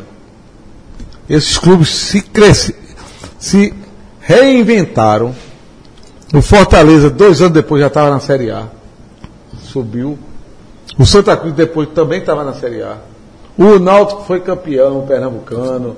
Bata- Três, quatro, três vezes em quatro anos. 2001, 2002, 2004. A partir de 2001, né? Partir desse... Que desse- coisa linda, hein, João? Que milagre, Eu hein? estou- eu estou dizendo, eu estou É, dizendo. é um milagre. Mas é- Tá jogando as cartinhas dele na vida. É, exatamente. Acabou. acabou já, acabou, acabou. Não, eu tô, eu tô dizendo. Não, Jogou as eu- três cartas, Eu tá estou, eu estou, eu estou. Não, eu, veja só como vocês são. Eu estou corroborando o que você falou. Eu acho que é o que estava morto. erro. Se eu, se, se, se, eu, eu- se eu tenho um projeto, se eu tenho uma televisão ao meu favor, o Campeonato Nordeste seria exatamente aquela Liga do Nordeste de 2001. Com os grandes clubes. Aí você botava, tentava fazer uma Série B, sei lá, inventava regionalizada, tá certo? Essa ideia já ex- existe, inclusive, né? É. Existe uma ideia dessa Porque não adianta você botar Campeonato Nordeste botar é, Só Juazeirense, Socorrência. é, Uniclinic, aí o cara leva 8 a 0 do Náutico. O cara conseguiu levar 8 a 0 do Náutico em 20 minutos. Nove. Você tirou Nove. É, o, ca- tem que ir para o livro do, do, do, do recorde. Guinness. Foi a maior goleada da, da Copa do Nordeste da história. Tá certo? Mas em 20 minutos ou 30. Só olhar então. Mas assim, mas, mas qual é a sua posição, assim? Minha Dentro, posição. dentro, dentro veja. Não, minha a, posição- Copa, a Copa do Nordeste não vai mudar daqui para o ano que vem. Não, vai não. ser a mesma desse Esse modelo não. Não, eu defendo a participação, mas esse modelo não é bom. Tá certo? Esse modelo não é bom. Eu não. Eu acho que o modelo bom seria um modelo de um campeonato de assim, você poderia dividir duas chaves, mas um campeonato em O- que os Certo. clubes jogassem mais de Mas mesmo, mesmo, dentro, de- mesmo dentro do modelo atual, você defende a Isso. volta O que é, é, devido. Eu, eu, eu, se for me questionar, eu, eu votaria a favor. Se bem que para o ano eu tenho certeza que nós vamos estar numa competição internacional, se Deus quiser. Certo. Beltrão, é, eu sei que nesse momento de final do campeonato você não pode chegar aqui e dar uma entrevista dizendo, ah, eu tô sem lateral direito, eu tô sem lateral esquerdo, porque você precisa né, que os jogadores estejam extremamente motivados para o título. Mas tem, tem um setor que não vai ser novidade a gente falar, que é a defesa, que é um setor que foi muito mal nos dois últimos campeonatos brasileiros e foi basicamente todo mantido. E é um setor que tem um Duval, que é um jogador muito experiente, mas que já não vive seu melhor futebol. Ronaldo Alves apresentou uma, uma queda de rendimento até surpreendente, de certo modo. É, nunca se firmou. Então, apesar de, quando você olha para o elenco de hoje, ser um setor completo em termos de quantidade, você tem um, um- um olhar ali para a defesa nessa, nessa. Quando o esporte voltar ao mercado. Olha, quando o esporte voltar ao mercado, na minha opinião, Fred, eu acho que não é só a defesa, é ver onde tem as carências, tá entendendo? Eu não vou ficar só pontuado, realmente. Fica é uma pergunta difícil, que o, o, É porque não tem, né? não tem, tá certo? O- olha, o futebol brasileiro hoje é composto, eu digo todo dia, dos fraldinhas e dos sínios. O jogador da maturidade, o craque da maturidade. Criticaram tanto, rapaz, Luciano Bivar, mas ele previu tudo isso. Acabaram com o futebol brasileiro. Vocês vão torcer agora pelo Barcelona, João Vitor vai torcer pelo Uruguai, pela. Tu é o que? Penharol? Penarol. Penharol, pronto. Eu não sei por que o, o cara consegue torcer pelo Penharol. E pelo Uruguai. E pelo, é porque você estava. Seu avô devia ser Uruguai em 30, né? Ou 50. 50. 50. E não era, não era Uruguai, não, meu foi brasileiro mesmo. Eu- Sim, mas. é, Mas, enfim. imagino que é um processo de loucura de- da sua parte. Aí a gente já concorda. Hein? Aí a gente já concorda. Eu nunca vi, eu acho que há, uma. Ele Tu sabe que pra mim o maior jogo da história do futebol mundial é aquele 2x1, né? Não, aquilo não existe. Aquilo, aquilo foi um, foi um, um momento, digamos. Épico. Épico, mas um momento de, de emocional muito pesado. Se jogou muita responsabilidade na seleção brasileira. E o Uruguai acertou aqueles do- dois lances. Também o futebol uruguai era um futebol muito acanalhado, de muita porrada, de muita deslealdade. Tá certo? E que Olho no hoje olho se de novo. Olho no olho de novo. E de hoje se acabou. Não, tá certo. Só temos quatro, quatro estrelas em cima do escudo, mas segue. Vou ler uma pergunta de Luiz Eduardo Coutinho, que é o seguinte: apesar dos insucessos recentes, qual sua visão sobre o jogador estrangeiro? Bom, eu sou até suspeito que a- às vezes me chamam até de xenófobo. Ponto. Não Pronto, vamos para a próxima. Veja bem, vamos por, por etapa. O craque, Depois de levar esse balão do Chuca Gonzalez, tu ficou traumatizou, né? Chico Gonzalez é o balão. O balão fantástico. O craque, não, o craque vai para a Europa, como qual- o craque brasileiro vai para a Europa e acabou-se. O- A sua segunda linha vai, se ele tiver ali da região do Atlântico, que é na Bacia do Prata, argentino, uruguaio, ele vai para o Rio Grande do Sul, São Paulo no máximo. E o do Pacífico está mais para Minas Gerais, o Atlético Paranaense andou investindo, e o esporte fez o investimento, e efetivamente você tem só o Henrique aí. Teve o Marco Gonzalez, teve o Lênis. Chumaceiro, que Chumaceiro, voltou né? pro time dele, deu muito certo, né? Mas É, mas na altitude todo mundo dá certo, é?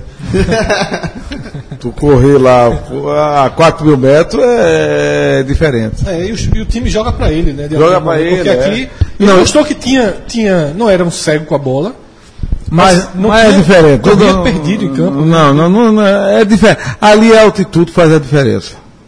Não tem, eu não tenho a menor dúvida. Como dizia ah, Geninho, vou botar o anão de jardim. Realmente Geninho, Geninho é, não gostava, né? Pô, não tinha Mas não é, nenhuma. não é não gostar. Você imagina, você está no banco, a torcida desenha um, um, um craque. Chumaceiro foi o craque, foi ídolo do esporte antes de jogar. É, Foi um caso raro. Um, cra- um craque e a torcida em cima. Chumacheiro, chumacheiro. Uma vez, Delcio, o esporte contratou um jogador. vira o tal de Curió. Lúcio Curió. Lúcio Curió. Fez, fez dois né? entregou em cima do Santos, o Santos tentou contratar, o Sport contratou. Encostou e emprestou para Aí me disseram, né? Lúcio Curioso. Aí eu digo, aí eu estou pensando que o cara tem 18 anos de idade. Aí chega o, o falecido Eucrésio e o presidente do clube. Não, contratei Lúcio Curioso. Aí eu digo, esse cara tem 17, 18, com esse nome tem uns 18 anos. Aí o cara tinha 26 anos. Quando eu fui olhar a rodagem dele, tinha rodado todos os clubes do Brasil. Eu digo, meu Deus do céu, me lasquei. Aí, aí eu disse, e não fui eu que contratei, né? Aí a conta cai logo em cima de mim, né? Ah. Eu sou vice-presidente do futebol. Aí Nelsinho, eu disse, Nelsinho, dá um trava aí, que daqui a pouco é Curió, vem Canário e Papacapim. A torcida, Nelsinho ficava louco, a torcida gritando, Curió, Curió atrás. Ele ia à loucura. Aí ele botou os dois jogos. Mas, ah, Porque tem uma hora que você tem que botar, e dizer, vocês não estão pedindo, eu vou botar. Vê aí. Vê aí o que é que. E E a ela, Goinha? Segura essa promoção. entendeu? Com, com relação aí, com relação a. Já que você falou do Nelsinho, como é que tá a tua relação com o Nelsinho? Porque eh, Nelsinho, Nelsinho, você trouxe Nelsinho, houve um. Publicamente um. um, um, Um racha, né? um- eh, na saída de Nelsinho ainda em 2009. Nove.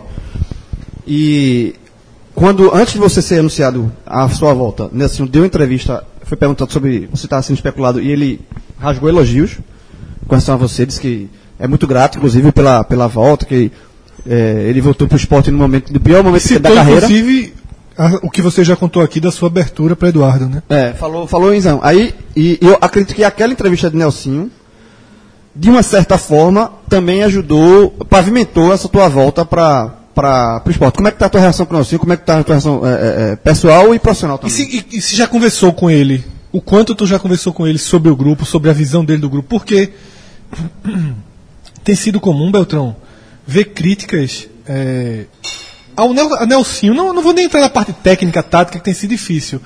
Mas eu vejo algumas pessoas falando em desmotivação, em aparente desmotivação de Nelsinho. Como é que você sentiu isso? Como é que foram suas primeiras conversas com o Nelsinho? Veja bem, Nelsinho, eu, eu trouxe Nelsinho em 2008, contra a vontade de todo mundo. Sete ainda, no finalzinho de 2007. né? É, Tinha Teve- acabado de ser rebaixado com o Eu Corinthians. fiz, um Mas eu- eu fiz um texto esculhambando. É, eu imagino. Não, você só não. Teve um cronista grandão aqui que me rebaixou para ser subordinado a, a, Léo, a Klaus Câmara. Tá quem? A Klaus Câmara, um cronista de televisão, de rádio, não sei o quê, que chegou e disse: o, o esporte está fazendo uma loucura, substituindo Geninho por um ídolo por Nelsinho. Nelsinho não vinha mal só do Corinthians, não. Ele vinha mal do Santos. Ele foi demitido quando levou 7 a 1 para Caimbu. Um Adilson, né? É, Era o Adilson. é, vinha mal, vinha mal do São Caetano e da Ponte Preta. Porque, como foi que surgiu a contratação do Nelson? Quando o, o Galo, o prepotente Galo, largou o esporte aqui na. Já tem uns 5 ou 6 treinadores que estão no mercado fechadíssimo aqui no esporte. Mas não é mas, esporte, mas não. tem um que tá lá, vai ser o primeiro nome, depois desse podcast vai ser o primeiro nome especulado caso Nelsinho seja demitido. Tite. Não, mas esse foi. esse é pacote de, de Beltrão. Aí, aí é, quando o Galo saiu, eu liguei para Nelson, ele estava na Ponte Preta, em 2007. Aí ele disse a mim, olha, Beltrão, eu agradeço, mas eu estou no clube que é da minha cidade, foi o clube que me projetou como atleta, e que eu não vou efetivamente deixar o clube na mão. Aí depois, aí, aí eu me lembro que eu perdi uma votação e contrataram o Giba. Foi que é, depois. Não, ele tem entrado O no Mero, Santos. né? O Mero que defendia né? a vinda de Giba, né? É, ele tem entrado no Foi a Santos. substituição a Galo. Aí Giba passou um mês e dois dias. Ou um mês e vinte, ou um mês e uma semana mais ou menos. Quando o Giba saiu, eu de novo liguei para Nelson. Ele disse, não, não posso, não devo. Aí, tudo bem. Eu disse, um dia você vai ser treinador do esporte. Tá certo? Aí nós contratamos Geninho. Chegou o Geninho, E, por coincidência, Nelsinho foi estrear, contra o Corinthians, estrear pelo Corinthians contra o Sport. Um jogo que, quando eu entrei no avião, Geninho já preparando o ambiente, isso, ó, tamo, tamo liquidado. Aí me deu o lance, aí o lance dizia assim, Juca Kifuri, Corinthians e Timão não pode ser rebaixado. O outro lá, Benjamin, o Corinthians não pode ser rebaixado que os, a receita financeira vai cair. Aí Geninho disse, ó, até Serra, que é, que é palmeirense, vai torcer pelo Corinthians, vai fazer força pelo Corinthians. E esse jogo teve um componente interessante. Garciba tinha feito um teste, eu não sei se vocês se recordam, numa quarta-feira. E ele tinha um problema de peso, que ele, ele era muito gordo, né? Aí passou na terceira chance para o teste da FIFA. Aí ele chorou, se ajoelhou, foi um dramalhão mexicano. Aí eu disse, Geninho, é o seguinte, tu estás dizendo que a gente vai ser roubado, né? Ele disse, vai. Ele tá bom.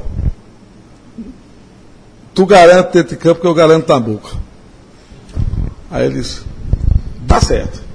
Eu cheguei, eu tinha uns amigos em São Paulo, Perrone, Corme Rímolo, e a Tá turma. bem de amigo em São Paulo. Rita Perrone e Corne Rimas. Ô, tá dormindo. É, e tinha, tinha outro, tinha um, um que tinha um sobrenome japonesinho do Painel Futebol Clube, lá da, da Folha de São Paulo. Aí eu disse, ó, Perrone, tô precisando de favor teu. O que é? Garciba vai operar o esporte amanhã. Rapaz, tu diz isso, ó, diz. Aí eu digo, solta isso aí, porque daqui a pouco a rádio todo dia vão me entrevistar. Aí ele soltou de um, uns blogs, não sei o que, da, da Folha do UOL, o que foi. Daqui a pouco começa a Rádio Bandeirante, Rádio Jovem Pão, o Diabo 4. Aí eu disse, olha, não, o juiz é devedor, o juiz passou no teste da não sei o quê. E para minha sorte, tinha saído um artigo naquele dia, da época, do Alívio dizendo, não, o campeonato 2005 realmente nós roubamos. E quem entende de arbitragem era Paulo Pelaipe. Eu tinha tido uma briga com Paulo Pelaipe aqui num jogo esporte de Grêmio, que o juiz era muito favorável a Paulo Pelaipe e a gente conseguiu interceder e reverter a situação e ganhamos o jogo 2 a 0 do Grêmio, e aí ele ficou louco, ele achou que houve algum tipo de interferência na ocasião. Tá entendendo? Aí eu, dando uma entrevista à Jovem Pan sem saber que o tal do Sérgio Corrêa estava do outro lado da linha, que era o chefe da arbitragem. Aí comecei esculhambando, pá, pá, pá, pá, pá. Aí ele entrou. Vou lhe processar, não sei o quê, pá, pá, pá, porque você está tendo essa atitude preventiva para dar uma de. para querer tirar vantagem, sei que. Eu digo, olha.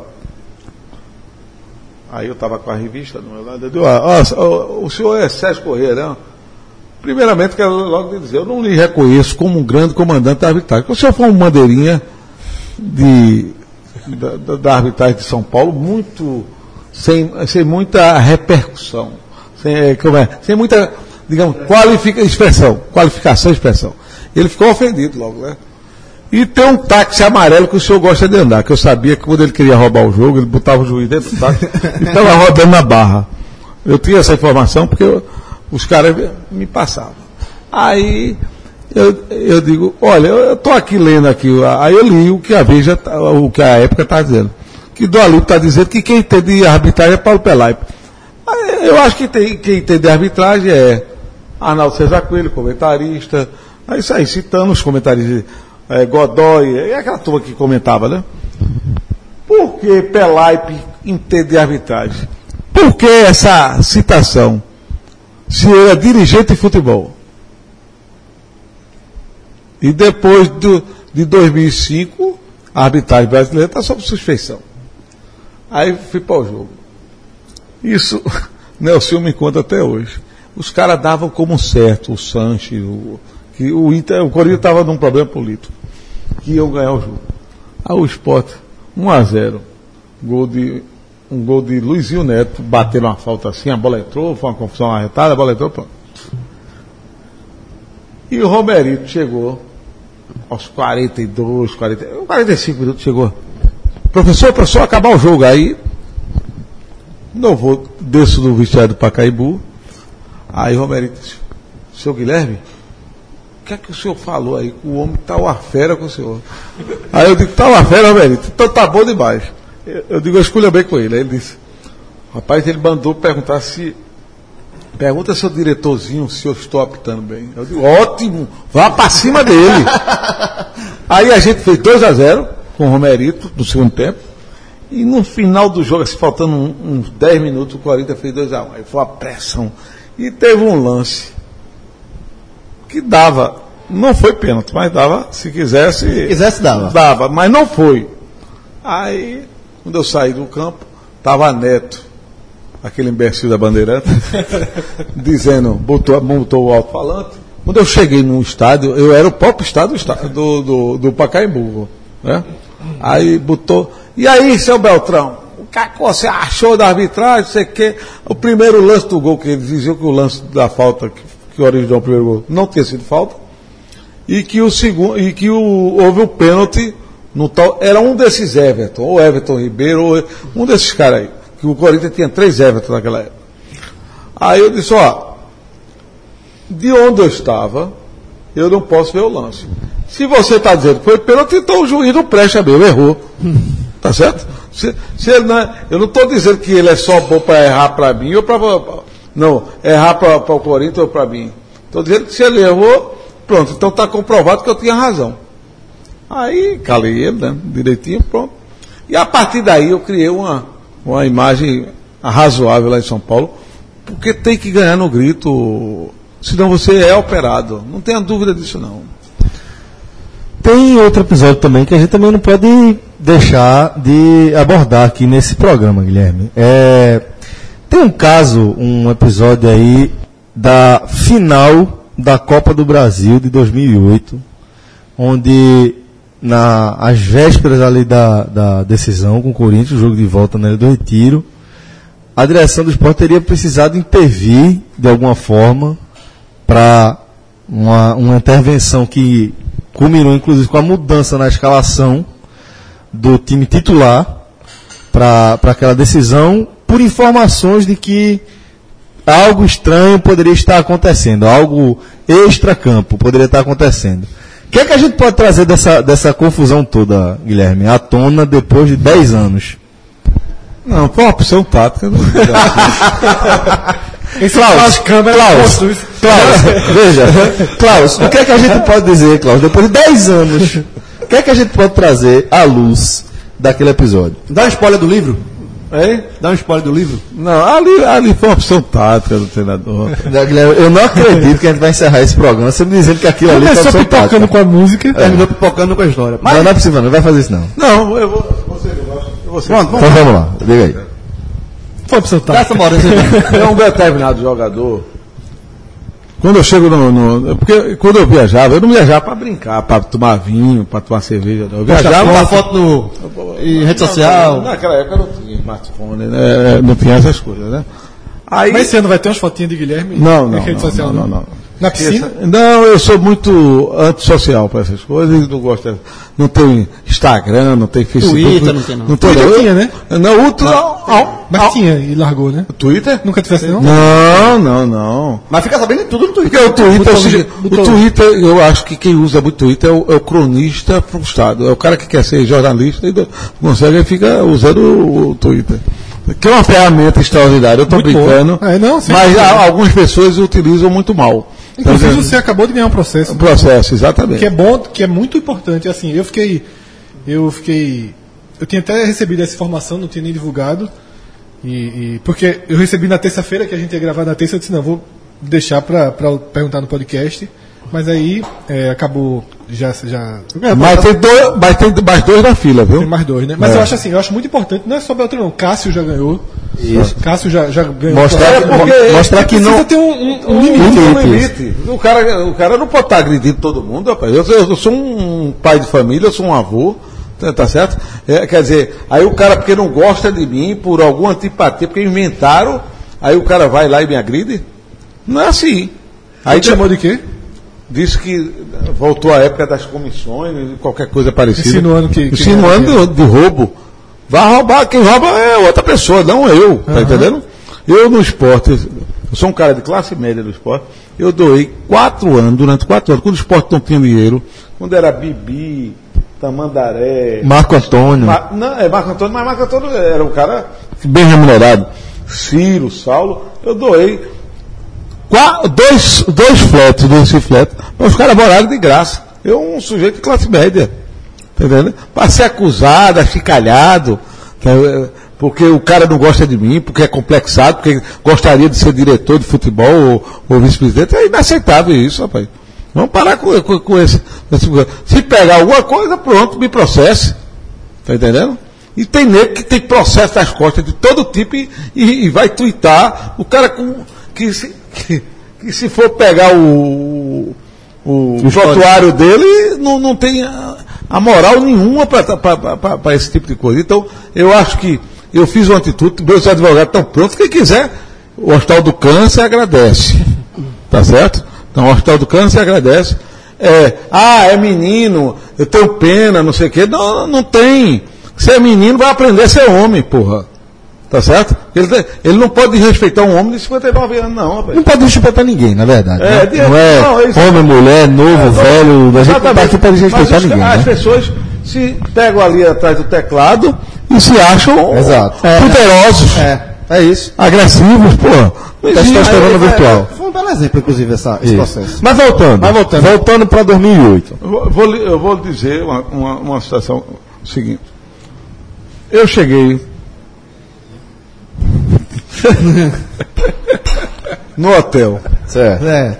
Aí, no hotel. aí vi um empresário de um determinado jogador. Foi você que chegou. Não, o grupo. Não, veja bem. O grupo, nós chegamos no hotel na segunda-feira, o jogo era na quarta. Aí um determinado procurador do jogador. Foi o procurador que andou pelos aflitos atrás de Marcelo Paz para contratar. Ah, Lá no hotel. figura conhecida. Aí eu digo. Que que Mas era o hotel do esporte, da delegação do esporte. Aí eu digo, o Certo. que, é que essa figura tá fazendo? certo. Aí eu liguei, né? Ligou o alerta. Teoria da conspiração, né? Sim. Obviamente. Mas, numa hora dessa, você tem que estar. Pode até. Você deve errar pelo excesso, então por, por opção. Certo. Ok.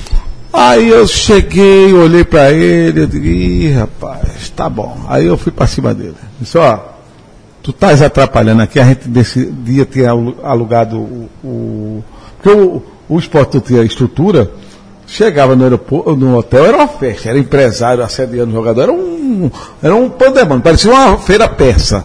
Tá entendendo? Imagina, Aí eu- imagina. Aí eu digo, e, e ainda tinha o problema que o Corinthians empurrou os ingressos para repreender lá, no, no- lá no hotel. Aí eu digo, ó. Aí eu fui para cima dele e digo, rapaz, o que é que tu tá fazendo aqui? Tá atrapalhando? Desça, desça. Eu Deu um, deu um esporro e ele desceu, aí depois disse, você foi muito grosseiro comigo. E eu me dava bem com ele. Aí eu digo, rapaz, aí eu digo, eu não vou espantar ele não. Eu digo, rapaz, o que é que tu viesse fazer por aqui, não sei o quê, papapá, vai para o jogo quarta-feira, venha comigo. Aí ele disse, não, não, rapaz, eu vou, eu estou aqui, o cara de Belo Horizonte, o jogo quarta-feira, estou aqui, não sei o quê. Eu digo, mas tu viesse fazer o que aqui?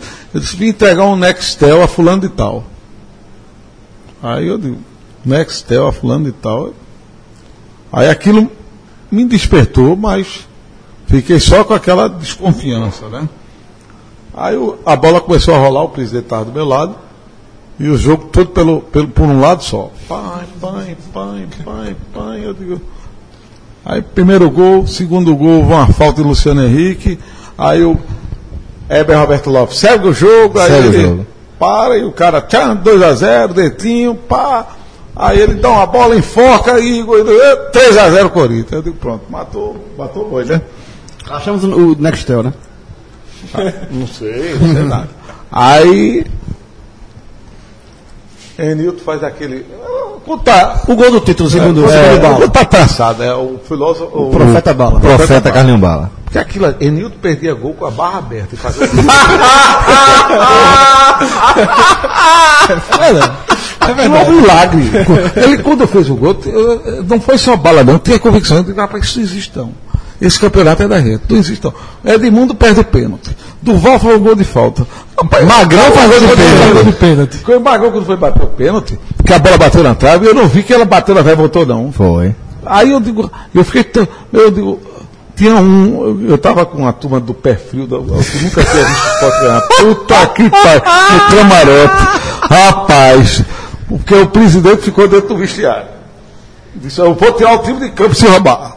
E eu lá na torcida do Vasco esculhambando. Deu uma merda da porra esse negócio, esse de o time de campo. Não diga nada. Tá uma confusão da porra. Aí Eurico, eu era o último jogo de, eu, naquela eliminar que estava correndo de Eurico Miranda. Eu, Eurico Miranda apostou tudo na Copa do Brasil. Alício Pena Júnior, um árbitro extraordinário, salvou a gente, porque se a, se a- a gente ganhou a Copa do Brasil por Alício, quando conseguimos tirar acima da, da arbitragem e botar Alício. Aí eu saímos, o jogo, a bola rolando, a bola rolando lá no, no, no Corinthians. Aí terminou o jogo, eu Morumbi, né? no Morumbi, eu terminou o jogo, eu fiquei com aquilo na cabeça. Liga nos pontos. O, o treinador chegou, eu digo, olha, se eu não. Como é que ficou o vestiário? Isso no vestiário. Não, ainda. não, não, acabou o jogo, eu Ah. não falei nada, tomamos café, tava feliz com o gol do Emilton. Olha, gol do eu digo, porra, vai, vai, vai dar. Garantiu a mobilização. É, exatamente. Porque o 3x0 E tinha o próprio, mobilizado. a própria torcida do Corinthians sentiu aquele gol. Não, saiu- dentro do- não, o Mano Menezes, quando eu, ah, respondeu a bala, eu morreu. né? Foi. Ali eu disse, morreu. Aí eu disse, Bala ó, foi gigante ali. Porque a torcida do esporte aqui foi, fez a diferença. Isso aí não tem nem o que discutir. Se é aquela torcida, não ganhava. Aí eu digo, ó, quando eu vim no avião, eu sentei junto de Nelson. Eu sempre, Nelson tinha muita abertura com o Nelson. Nelson, se eu não conhecesse assim, aquela pessoa, papapá, eu diria que não tá legal. Aí Nelson até que não gostou muito. Porque a jogada dele era mortal, né? Uhum. A, a jogada dele era mortal. Era uma peça decisiva em todo aquele esquema ali, né? do esquema do jogo. Aí, passado, nós vamos jogar com o Palmeiras com o time reserva. Que eu, eu digo que o primeiro gol do esporte foi aquela vitória de 2 a 0 com o 2 a Palmeiras. 0 Que o Carfageste desceu no meio da rua provocando, eu dei uma esculhambação na coisa. E ele disse que a ordem era golear, eu mandei distribuir jornal. Aí ele faz, porra, o jornalista escreve aqui, pode levar porrada, não sei o quê, papapá, aquela conversa toda. Porque eu agitava mesmo. O né? vigário, né? Era o vigário. O, o vigarista. que eu até disse que ele era, tava urubuzando o Dunga. Aí ele desceu na porta da rua para provocar uma situação. Aí, quando foi na segunda-feira, o Corinthians estava aí doido pelos, pela carga de ingresso. E aí o presidente teve coragem demais. Foi verdade. O verdade. presidente segurou o ingresso, ele ligou o, o- o falecido governador, ligou Lula, ligou Carlos Alberto Oliveira e, e o presidente ligou o telefone e não dava os ingressos por dia nenhum. Enfim, no, finalmente, a gente ganhou lá o, o- Não vendeu os ingressos, não cedeu os ingressos. E jogamos ainda, inventamos o boato que os ingressos estavam lá no hotel do Recife Palace. Mandou todo mundo pra lá. Todo mundo para lá, foi um rolo maior do mundo. A gente fez um, um bastidor bonitinho naquele, na- naquela final. Afinal, aliás, futebol não se ganha somente dentro de campo. Né? É, não, não, e aquela tinha que ser fora, porque tu imagina, a televisão, todo mundo queria o, o título para o Corinthians. Queria. Tá na Por isso na segunda segunda divisão, É, não, seria. O Corinthians Sobre, sobre Nelson toda Batista. Libertadores, toda a Libertadores, vocês estão É. perdidos, pá. Aí, nós. Aí o treino da segunda-feira, eu olhei o rapaz com um colete. Titular. Acertando tudo. Puta que pariu. O que é que eu faço? Aí eu liguei para. Aí liguei de noite. Liguei para um, liguei para outro, e ninguém me atendia. Aí na terça. E disso eu brigando com a diretoria do Corinthians, aquele menino Deva Pascovitch, que, Deva fale- Pascovitch. que faleceu no, no, acidente, acidente. me chamou para fazer programa. O, o, o, o- aquele Mário Golpe, que foi depois presidente do Corinthians, faz, vocês não conhecem a Fiel, vocês não conhecem a Fiel. Eu digo, rapaz, a Polícia Militar aqui toma conta da, do gado da madrugada. Não vai, não vai tomar conta de mil imbecis aqui, não é? é pronto. Aí o negócio, é- eu precisava criar um clima Hostil. hostil, tinha que criar, não tinha outra coisa não, porque eles criaram pra gente lá, pô. Aí Com uma certa responsabilidade, obviamente. Sim, Você não podia passar do limite aí. Como foi feito, como foi É. feito. Tudo acabou. Ah, é, não teve nenhum incidente grave. Não teve nada. teve nada. Aí. E ele só preocupado com os ingressos, porque a, a Fiel via de ônibus e a, a turma que via de avião estava com os ingressos. Aí a, a Fiel foi que fechou lá o ônibus e eu digo, olha, quem não tiver ingresso, não passa a dois quilômetros, a um quilômetro, que era no tribunal, que ia ficar, botaram o telão, tudo. Eu tava cobrindo justamente a, a chegada do do Corinthians. Pronto. Aí, Revelado agora o motivo do título do esporte, né? por quê? Estava cobrindo. Você vê que a outra ele estava, viu? Mas aí eu sou um mero repórter, eu fui pautado pra isso. É, não, mas então, mas é pelo, pelo tradicional. Pelo histórico, pelo histórico. A turma diz, é. A turma diz. Ah, Aí, Ah. um amigo nosso, você quando dá crédito à amizade, a informações, que trabalhava na Localiza, né? E o rapaz era amigo, muito amigo, disse, ó, tem um empresário assim, assim, assado, que tá, eu vi quando ele falou com fulano de tal. Aí ele tá no tal hotel. Aí a gente foi para o hotel. Aí pega as filmagens, vê o personagem entrando e o personagem saindo. Mas até então, Nelson não acreditava. Porque o treinador é difícil. Aí eu vou levantar o histórico. Foi atleta do treinador do time opositor. Era culpado do assistente técnico do time, jogou junto no mesmo time. E que se você pegar no, no YouTube, você vê a cara de, do treinador quando não vê a escalação dele, ele tá. Ele não estou entendendo. A melhor jogada, ele, ele abriu mão, mas ele sabe o que faz. É, talvez seja para marcar dentinho, não sei o quê. Então ele, de certa maneira, confessou. Mas aí eu vou para o vestiário, domingo, quarta-feira de manhã, eu digo, aí eu digo, ah, Quarta de manhã já, isso? isso, não é no jogo, no dia do jogo. Aí eu digo, rapaz, hoje eu não faria não. Te- Bala, Bala foi dormir com, com reserva, né? Não É. foi- não foi- teve essa história também. É, exatamente. Que acionaram até Calimbara, teve uma história dessa? Tem, tem, tem, tem uma história toda. Aí eu digo, olha, ah, o pessoal da Esporte Direto me ajudou muito. Que soltou, no, soltou assim, a suposta conversa para eu poder me fundamentar na conversa com, com, com o meu querido. E aí Milton chegou para mim e disse, você tem coragem? Você tira o jogador. Eu digo, e se o treinador entrega o carro? A gente bota o time em campo. Meu Deus do céu. Que loucura. Ó, hoje eu não faria nada disso. Jura você. Mas eu não faria mesmo. E fiz. Como é que foi o, o- o meio, a execução? Como é que, que chegou pra Aí? Eduardo me ajudou muito. Foi? Foi. Eu liguei para Eduardo e disse, ó, vocês querem ser, vocês querem subir naquele palanque que está sendo montado ali naquela, lá na ilha. Então tem que acontecer esse fato aqui. Essa mudança na escalação. Aí ele disse, Beltrão, meu, pa- meu pai vai chegar tal hora no treino. Aí eu chamei meu diretor, que era o Figueira, e disse, naquela época não tínhamos smartphone. Ele com esse laptop atrás, pá, pá, pá. Aí eu comecei a conversar com, com o Nelsinho. Aí o Nelsinho não aceitava. Aí eu digo, bom, pior do que a certeza é a dúvida. Aí eu disse, olha, mas tá aqui na internet que era a matéria da Sportnet, contava que foi esse amigo nosso que descobriu da Localiza. da Localiza. Aí contava tudo. Aí Nelson disse. De arredio ele começou a. Acendeu um Começou a pouco acender um mais. pouquinho. um pouquinho. Aí eu digo, ó. Quem é. Aí ele disse, quem vai ser o lateral, quem, quem vai ser o, o- jogador para substituir? Fulano. Mas se. Aí, aí começou. Mas então você tira ele da concentração. Eu digo, não. O mais inteligente é pensar que ele vai jogar.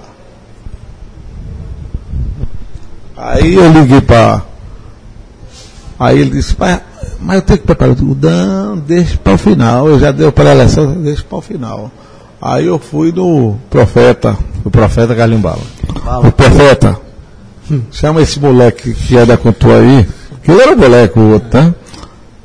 E diga a ele que se prepare, que a possibilidade dele jogar é grande. Aí, é mesmo? É. Aí, É mesmo? é, aquele jeito dele. É, pá. Só que eu tava numa guerra, rapaz. Olha, eu tava. Parecia. Parecia. Aquele negócio foi uma coisa assim. Parece que você tá dopado. Você tá É a fora. quantidade de adrenalina. né? É, você estava fora de si. A Cereto começou a abrir, dizendo que a gente estava vendendo ingressos para a torcida do, do esporte do Corinthians. Aí eu entrei para esculhambar na, na- no Esporte TV. Era, era assim, eu estava tomando conta de tudo. Mas era tudo, mas tudo mesmo. Aí o jogo começou a rolar. Mas tu deu justificativa pra Bala da possibilidade de, de mudança na, na escalação? Não, eu disse que tinha escutado o professor dizer que ia fazer uma surpresa na escalação. Mas você não mencionou a Bala que se tratava de um... Do que se tratava, Do né? que se tratava. É, mas o, o, o Bala é safado demais e disse. Se ligou. Não, Se se ligou. ligou. Descobriram, não foi- Foi mesmo, foi. Descobriram, foi. Foi mesmo, Guilherme. Ou seja... Não sei o que ele o que ele quis dizer com a Não, mas, mas é interessante esse relato, porque dá a entender que dentro do grupo já havia uma desconfiança, entendeu? É, mas, mas como ele era muito amigo do substituto, aí também eu, eu botava Tirar, dava um desconto. o desconto. Entendi. Entendeu? Mas aí, enfim, deu tudo certo, né? Foi, aquilo estava bacana. A, mas o melhor foi no final do jogo. A gente pegou um telefone com 011 e o telefone do Andrés. Ah. E ligamos para o Andrés do 011, um paulista, com a voz de paulista, né? Ele disse, Andrés, a bola, de- a bola foi pênalti, você foi roubado. Ele, quem tá falando, quem tá falando? Aí entrou, uma, entrou, um, entrou o Emanuel Gaioso, que era o, representante da federação. Aí ele seu filho da puta, você veio em cima do meu jogador e não cuidou do seu goleiro. Aí o Felipe tomou, ficou três, três jogos na reserva. Isso é o foco. Mas eu, eu gostou do futebol. Hoje é. Trollou, trollou. Trollou, trollou. Você lembra isso? Pode, não, pode pegar. E o Felipe ter pego banco não, não. Mas Pode pegar, que ele foi banco, a torcida hostilizou ele no aeroporto, foi tudo, rapaz. E ele não teve culpa daquele gol, não. Não, foi Falhou um. um pouquinho, mas faz parte da. Faz parte, a bola foi uma bola é, muito. Teve um muito em cima. corta-luz ali muito em cima, né? O lance foi muito em cima. Ô, ô, ô, Leandro, só pra. A gente vai encerrar, né? Vamos. A última pergunta de quem? A última pergunta. Só, pra- só pra saber, assim, porque desse relato é muito interessante, a torcida do esporte tá chutando isso, com certeza ela vai gostar muito. Só pra saber, depois dessa adrenalina toda, depois que termina, qual a sensação de que fica pro diretor, assim, tipo, chegou em casa, abre um vinho, qual é o. o ca- como, é que, como é que terminou o dia? Tipo, o esporte foi campeão, o- a, a torcida do esporte foi pros bares beber, foi valer. Como é que termina o dia de um vice-presidente de futebol campeão depois de tudo isso? Você vê a crueldade do esporte. A crueldade e o despeito. Aí eu tenho que te dizer. Eu e o presidente, nós fomos para os Espetos, para a comemoração ali no derby. Só que eu tinha que ir, me embora, porque a gente ia para Santa Catarina jogar com o Figueirense. O jogo da ressaca. Da ressaca. Tá certo? E César pisou na bola. Bola, foi um jogo horrível. terrível, um jogo terrível. E quando, quando eu fui, eu saí cedo, que eu não bebo, eu não, eu não bebo muito, eu tô, aí eu fui levar Romerito, porque Romerito, eu mandei o Romerito vir para dar uma força. Isso ele já tinha ido pro Goiás no meio da Foi campanha. né? aquela história que ele chorou, não sei o quê, para aquela conversa toda. E, e Fumagalli tinha chegado também, não podia jogar, que tinha chegado da Europa. Assistiu até o jogo comigo. Fumagalli e Os dois Romerito. entraram antes do jogo. né? É. Aí, nós não tivemos o direito à comemoração. A partir do outro ano, o Corinthians, que foi campeão no ano seguinte, foi, teve uma, uma semana de folga, foi ser recebido por Lula, virou a, noite, aí o Santos no outro ano virou, e a gente perdeu dois jogos em seguida ou três. A torcida já estava querendo a cabeça de Delcio, é tanto que eu não sei nem onde anda, onde anda Tito. Tito ainda está no diário? Tá, é editor, editor executivo, é editor do, do, do, o- do esporte. O esporte daquela época. E o diário fez um- uma matéria assim, domingo, esporte náutico. Náutico Esporte dos aflitos. Quem perder hoje, Nelsinho balança. Aí quando o Esporte ganhou 2x0 do Náutico, gol de bala e o Cliente Machado, eu dei uma esculhambação no pobre do Tito e ele não tinha culpa de nada.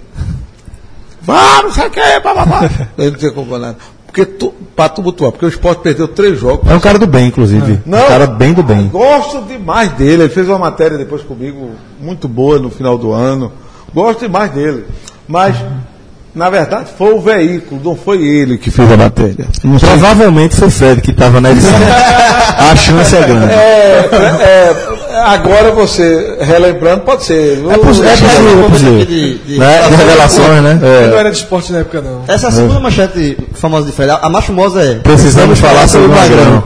Mas é Matéria que eu escrevi. Celso, Matéria que eu escrevi. Matéria é a seguinte, Magrão, velho. Falhou, Tá falhando, falhou, tá. falhou. Não, na verdade, pra ser bem sincero, eu vou abrir aqui, também é o dedo da revelação, vou abrir aqui. Podcast sincero. Eu e Fred, a gente vinha conversando há algumas semanas sobre a quantidade de gol que Magrão vinha, vinha tomando de fora da área. Então eu e você, a gente tinha essa conversa recorrente. Pô, levou outro gol de fora da área. Exatamente. Aí teve umas duas falhas dessas que aí fez com que Fred fez, ó, precisamos falar sobre Magrão. Bom, é, velho, depois dessa história sensacional, onde você Acho que é a primeira vez que você torna pública essa, essa versão, pelo menos nunca, nunca tinha ouvido. ele, falou, ele falou fora do microfone, como ele passou boa parte do programa fazendo agora.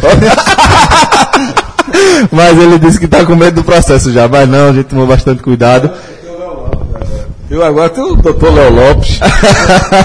e, e doutor Colocou a mão na cabeça, né, Lolo? Botou a mão na cabeça. Mas, Beltrão, obrigado por aceitar o convite. Obrigado pela maneira absolutamente transparente com que você eh, tratou os nossos, nossos Só questionamentos usou, aqui. só usou a apostila Klaus. Câmara. Poucas vezes. Duas ou três perguntas. É. Diretor raiz, um toquinho de Nutella. Eu performo, performou, performou bem, performou bem na entrevista. Eu, eu, olha, eu, Eu quero. queria, Beltrão, que você encerrasse, inclusive, a última palavra sua foi o seguinte: o Beltrão de 2008 para o Beltrão de 2018 e você finalizasse o que mudou, quem é esse Beltrão que hoje reassume, né? o Veja bem, o de 2008 vinha numa sequência de 2006, 2007, 2008. Vinha numa, numa, naquele pique. Fazer uma pergunta bem rápida, para não, não se, não se estender muito aqui, mas já que você falou ali da sua origem no, como na- no, no futebol do esporte, é, tinha uma inspiração em, em Homero Lacerda? Não, não, não. Eu era, não. eu era do grupo de Homero. Eu, eu digo que assim, eu também estava começando o futebol por ali e eu achava que você tinha um estilo parecido, entendeu? Não. Uma pegada parecida. Tinha muitos dirigentes aguerridos co- como Homero. Homero tinha um estilo próprio, tá certo? Homero era um. fo- Foi um grande. Foi, não, é um grande dirigente. Tá entendendo? Como outros. Cada um tem uma, uma, uma coisa. Eu gostava muito da, da postura de Homero, porque Homero fazia de um limão a limonada, entendeu? Mas era a época do futebol romântico. Como Java Guimarães era um. É porque vocês não alcançaram. Eu nunca tinha visto o esporte ser campeão. Eu anteci- meu pai ficou indignado, eu antecipei minha volta do intercâmbio para ver o esporte ser campeão em 75. Tá certo? E Java era. Java inaugurou a ilha e disse: olha, no programa de Jorge Soares, da Rádio Clube. Estamos com um problema sério. A NASA está analisando porque tá, a, a, a- iluminação da ilha está atrapalhando o projeto da NASA. Porque as coisas do esporte é sempre de mega né? É, mas é, mas é por isso que o clube é apaixonante, é grande, tá entendendo? Eu, eu fui de uma geração, hoje ser torcedor de esporte é muito bom, eu fui de uma geração que perdeu os 12 anos de título e a única coisa que tinha era o estadual. E eu ia para o colégio na segunda-feira, Pra ser gozado, né? Pois é. Santa Cruz, Náutico, Para não, pra não se estender demais. A diferença do Beltrão 2008, que você disse que vinha numa sequência, para o de 2018. Bom, ao 2008, era aquele cara que, tá- tinha uma sequência, 10 anos, 10 anos mais novo, tá certo? E que tudo deu certo em 2008. Aham. Tudo deu certo. Entendeu? É, e eu, na verdade, eu, eu, eu vivi aquele futebol 24 horas. O de 2018 foi convocado recentemente para tomar um cargo. Acho que o meu papel mais importante é trazer esse pessoal que daqui a 15 dias vai estar dando aula a mim, os dois aí, tá entendendo? 15 dias. Daqui a 15 dias. Olha a responsa, né? uma- Júlio, uma tá vendo a responsabilidade aí, né? Uma semana já perderam uma parte. Com mais 15 dias eu vou estar sendo aluno de Léo Lopes e de. Júlio Neto. Júlio Neto. E, e esse pessoal ser o futuro do esporte, mas porque o esporte precisa dessa, dessa oxigenação muito urgente. Certo. Então, essa é a diferença do Beltrão de 2008 para 2018 e agora queria agradecer, de fato, eh, a sua participação aqui no programa. Eh, queria até aproveitar aqui, já que a gente, a gente citou essa dupla aqui, Léo, só uma palavrinha aqui. Seja bem-vindo também ao futebol mais animado do Brasil e espero que a gente possa estabelecer uma relação aberta. Eu já vou abrir o jogo aqui, viu? Que a gente consiga estabelecer uma, uma, uma relação profissional aberta e que as portas do esporte voltem a, a estar abertas para o podcast 45 minutos, porque tem sido difícil conseguir entrevistas lá, tá? Então, Léo, seja muito bem-vindo. Queria uma apresentação sua. Celso, obrigado aí pela apresentação. A gente promete, tanto eu e Júlio, que no podcast com a gente o tempo vai ser mais rápido, porque Guilherme.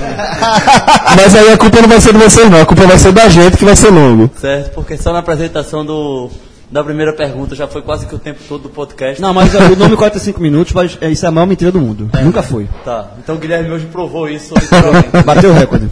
Mas foi um prazer pra gente, a gente tá aprendendo bastante lá com o Guilherme, com o pessoal. Estamos frequentando o CT diariamente, estamos perto do- da comissão técnica, tendo o apoio do executivo.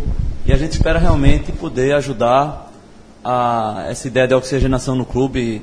É, o que a gente até estava brincando que eu e Júlio temos um perfil mais conciliador, com mais jeito, o Guilherme tem esse jeito dele mais explosivo, mas a gente acha que no resultado esse caldo, essa mistura da gente dá um caldo bem legal para que a gente possa alcançar os objetivos do esporte esse ano. Tenho certeza que sim. Então, de verdade, de coração, seja bem-vindo ao futebol mais animado do Brasil e que você tenha sucesso aí na sua caminhada. viu, irmão? Obrigado e foi um prazer a gente estar aqui hoje no- nesse restaurante maravilhoso que é o Riso, comida deliciosa. Vou voltar aqui mais vezes com podcast, sem podcast, porque merece mesmo o Rodrigo estar Mas por causa do podcast, viu?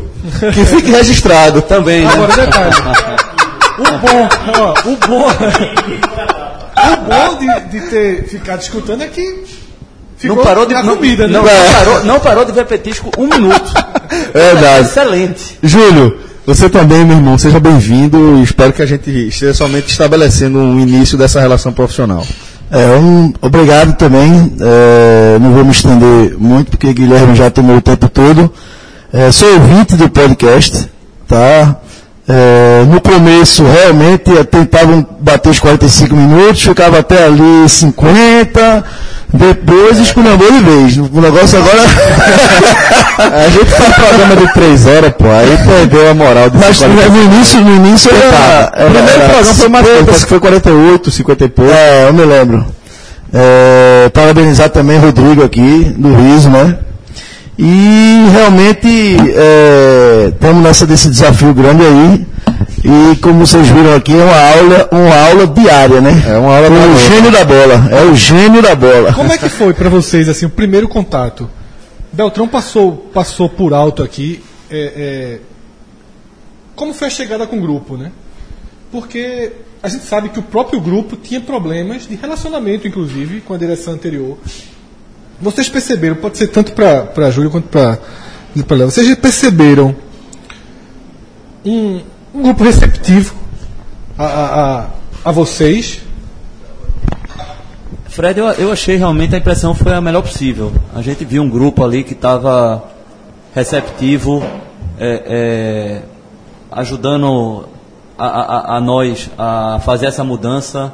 É, o grupo todo demonstrou total receptividade à nossa, à nossa ideia e a gente tem certeza que a gente vai poder contar com eles para essa mudança tanto de, de comportamento quanto de atitude, para principalmente a gente resgatar, até com base numa frase que Guilherme usou na nossa apresentação oficial, que é a questão do voltar, perder é do jogo, mas a gente tem que perder, mas a gente tem que voltar a ter aquela mística da camisa rubro-negra, de jogar com raça, o sangue nos olhos, e a gente vai lutar para conseguir isso e ter a nossa torcida de volta vai ser a nossa maior recompensa. Valeu, Léo, valeu, Júlio, mais uma vez, valeu, Beltrão. Um forte abraço a todos. Até a próxima, galera. Valeu. Tchau, tchau. Segura o lugar na Copa, viu? Segura o lugar na Copa.